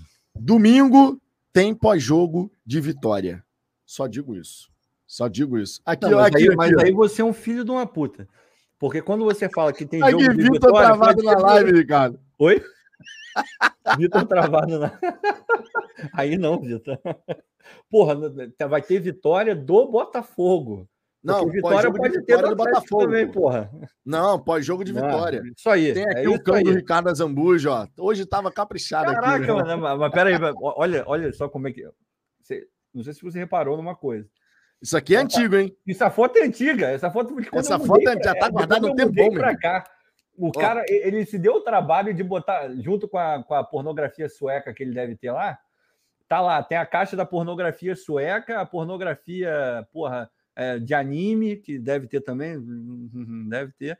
E, e depois tem a caixinha do, das fotos do Ricardo, dos fakes que ele faz na internet. Porque essa aí é velha pra cacete, cara. Tem quase um essa ano. Essa foto é muito porra. velha, meu irmão. O cara guardou. O cara guardou a foto. Temos um stalker, hein? Temos um stalker quem, aí, hein? Eu não sei quem é você. Mas, porra, porra tá, tá ligado no nosso trabalho, a gente fica feliz. Tamo junto. E aqui, não, e queria destacar para fechar a, a, mensagem do Macarrão Frango, Cara, macarrão, macarrão frango. frango. Eu lembro, ele ganhou, né? Muito o... obrigado, Fala Fogão, graças a vocês e ao chat. Pude ir ao primeiro jogo em casa esse ano e ao último também. Ganhei um sócio aqui e ainda levei meu irmão junto. Porra, Pô, que cara, foda, meu irmão. Que, que foda. foda. De verdade, que foda, cara. Verdade, verdade. Eu, eu fico muito feliz por isso, porque essa temporada a gente tentou promover aqui várias ações para realmente. E isso eu falo de coração mesmo, tá? Todos vocês que acompanharam Fala Fogão sabem que é sincero isso, porque o que a gente tentou promover de ação aqui para poder aproximar o Botafogo de alguma maneira de cada torcedor, mesmo aquele que mora mais distante e tal, pô, e com a ajuda da galera, tá? deixando bem claro, com a ajuda da galera que acompanha aqui o canal. Pô, sorteio de sócio torcedor, sorteio de camisa, sorteio de ingresso, sorteio um monte de coisa aqui. Então, assim, eu fico muito feliz. O Macarrão Frango, não sei seu nome, sei que é um glorioso Macarrão Frango aqui, que está sempre presente aqui. Mas muito obrigado, tá? Macarrão fico feliz de verdade por, por você ter podido aproveitar essa, essa questão aí. Maravilha. Ah, não é possível. O cara guardou essa imagem aí, aqui. Aí, eu tô falando, cara. Ele fica alternando. Ele deve ter. Tem um negócio que eu acho. Eu, esqueci o nome agora.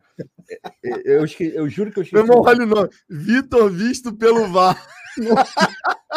tem, tem, tem uma. uma um, é tipo um tabletzinho agora. Eu esqueci o nome daquela porra. Que você tem vários quadradinhos que você pode salvar comandos e você só aperta e ele muda. Ah, muda a câmera. É quase que um switch. Esse cara deve ter essa merda, ele deve ficar apertando. Agora é o fake do Ricardo. Agora é o fake do Vitor. Agora é o cão do Ricardo. Agora é o Caraca, bumbum guloso do, do Gabiru. Sei lá. Não, e, e cara, essa é foto aqui é, é velha também, cara. Essa foto aqui é velha também. Eu tava ainda no outro escritório, tava experimentando luz, não sei o quê, tava experimentando as paradas. Que isso, cara. Ai, cara, obrigado, obrigado a galera que falou. É o Stream Deck, é isso aí mesmo. É, tem, tem, o, tem o maior e tem o menor. Ele deve ficar, meu irmão, deve ser freak no, nos dedinhos lá. Deve, pô, deve, o dedinho dele deve ser mais treinado que o deliano. Ô, Júlio Dantas, tinha cabelo. Que pergunta é essa, rapaz? Isso aqui pô, que você tá vendo chamando, é cabelo ainda. chamando de gordão tem também. cabelo aqui, pô. Aqui, ó. Ó, ó. Isso aqui é cabelo. Aqui em cima tá prejudicado, mas do lado tem, pô. É isso chega, que você tá vendo aí. Chega uma hora que o respeito se vai. Gato do Azambuja é tipo isso. Coloca aí, porque eu não tenho gato, não. Caralho, meu irmão, que gato é esse aí, Desenharam um, um, bonequinho no gato, cara. Que filho da puta. Mas acho até que é um cachorro, não é um gato, não. Tudo bem, tá valendo. É. Gente, muito obrigado pela presença de cada um de vocês. Tamo junto. Amanhã. Ah, responde o Lucas aí, que é uma dúvida válida. O Botafogo tem é uma obrigação de compra, até onde eu sei, se ele atingir algumas métricas lá que, que tem no contrato, o Botafogo é obrigado a comprar, se não me engano, são 4 milhões, não é isso? É, 4 milhões de euros, mas o Lucas Fernandes, 4 é. milhões de euros, mas só no fim da ano, próxima temporada. no final do ano que vem. Mas tem uma. Até onde eu sei, se eu, eu posso estar falando uma besteira retumbante, mas é uma obrigação de compra se ele atingir algumas metas. É, o valor de 4 milhões de euros, mas a gente só precisa se preocupar com isso mais adiante. Lá na frente. Imagino que o Botafogo eu, se tivesse que apostar hoje, falar assim, cara, daqui a um ano, você acha que o Botafogo vai tentar manter o Lucas Fernandes? Eu diria que sim. Eu diria que sim. É, é, não sei se o jogador futebol... continuaria, aí é uma outra é, parada. mas... E futebol é muito dinâmico também, né? A gente não sim. sabe nem o dia de amanhã. Mas pelo que ele está jogando hoje, aí o, o Pedro está falando que é obrigação mesmo. É, pelo que ele está jogando hoje, sem dúvida nenhuma, mas já que a gente tem tempo, Vamos deixar, como diria o poeta, deixa acontecer naturalmente. Gente... Deixa acontecer é... naturalmente. Porra, meu irmão, revelação. Que isso, hein? Fica, né? Revelação. Essa, essa, é, não, essa daí é, é, sensacional. Essa daí é, essa daí é tá. sensacional. Good times. Mas estamos indo, minha gente. Um grande abraço para todo mundo. Beijo no coração de todos. Amanhã podemos ou não estar de volta. Vocês que fiquem atentos aí para ver se vai ter notificação de live. Beleza? Fomos! Valeu!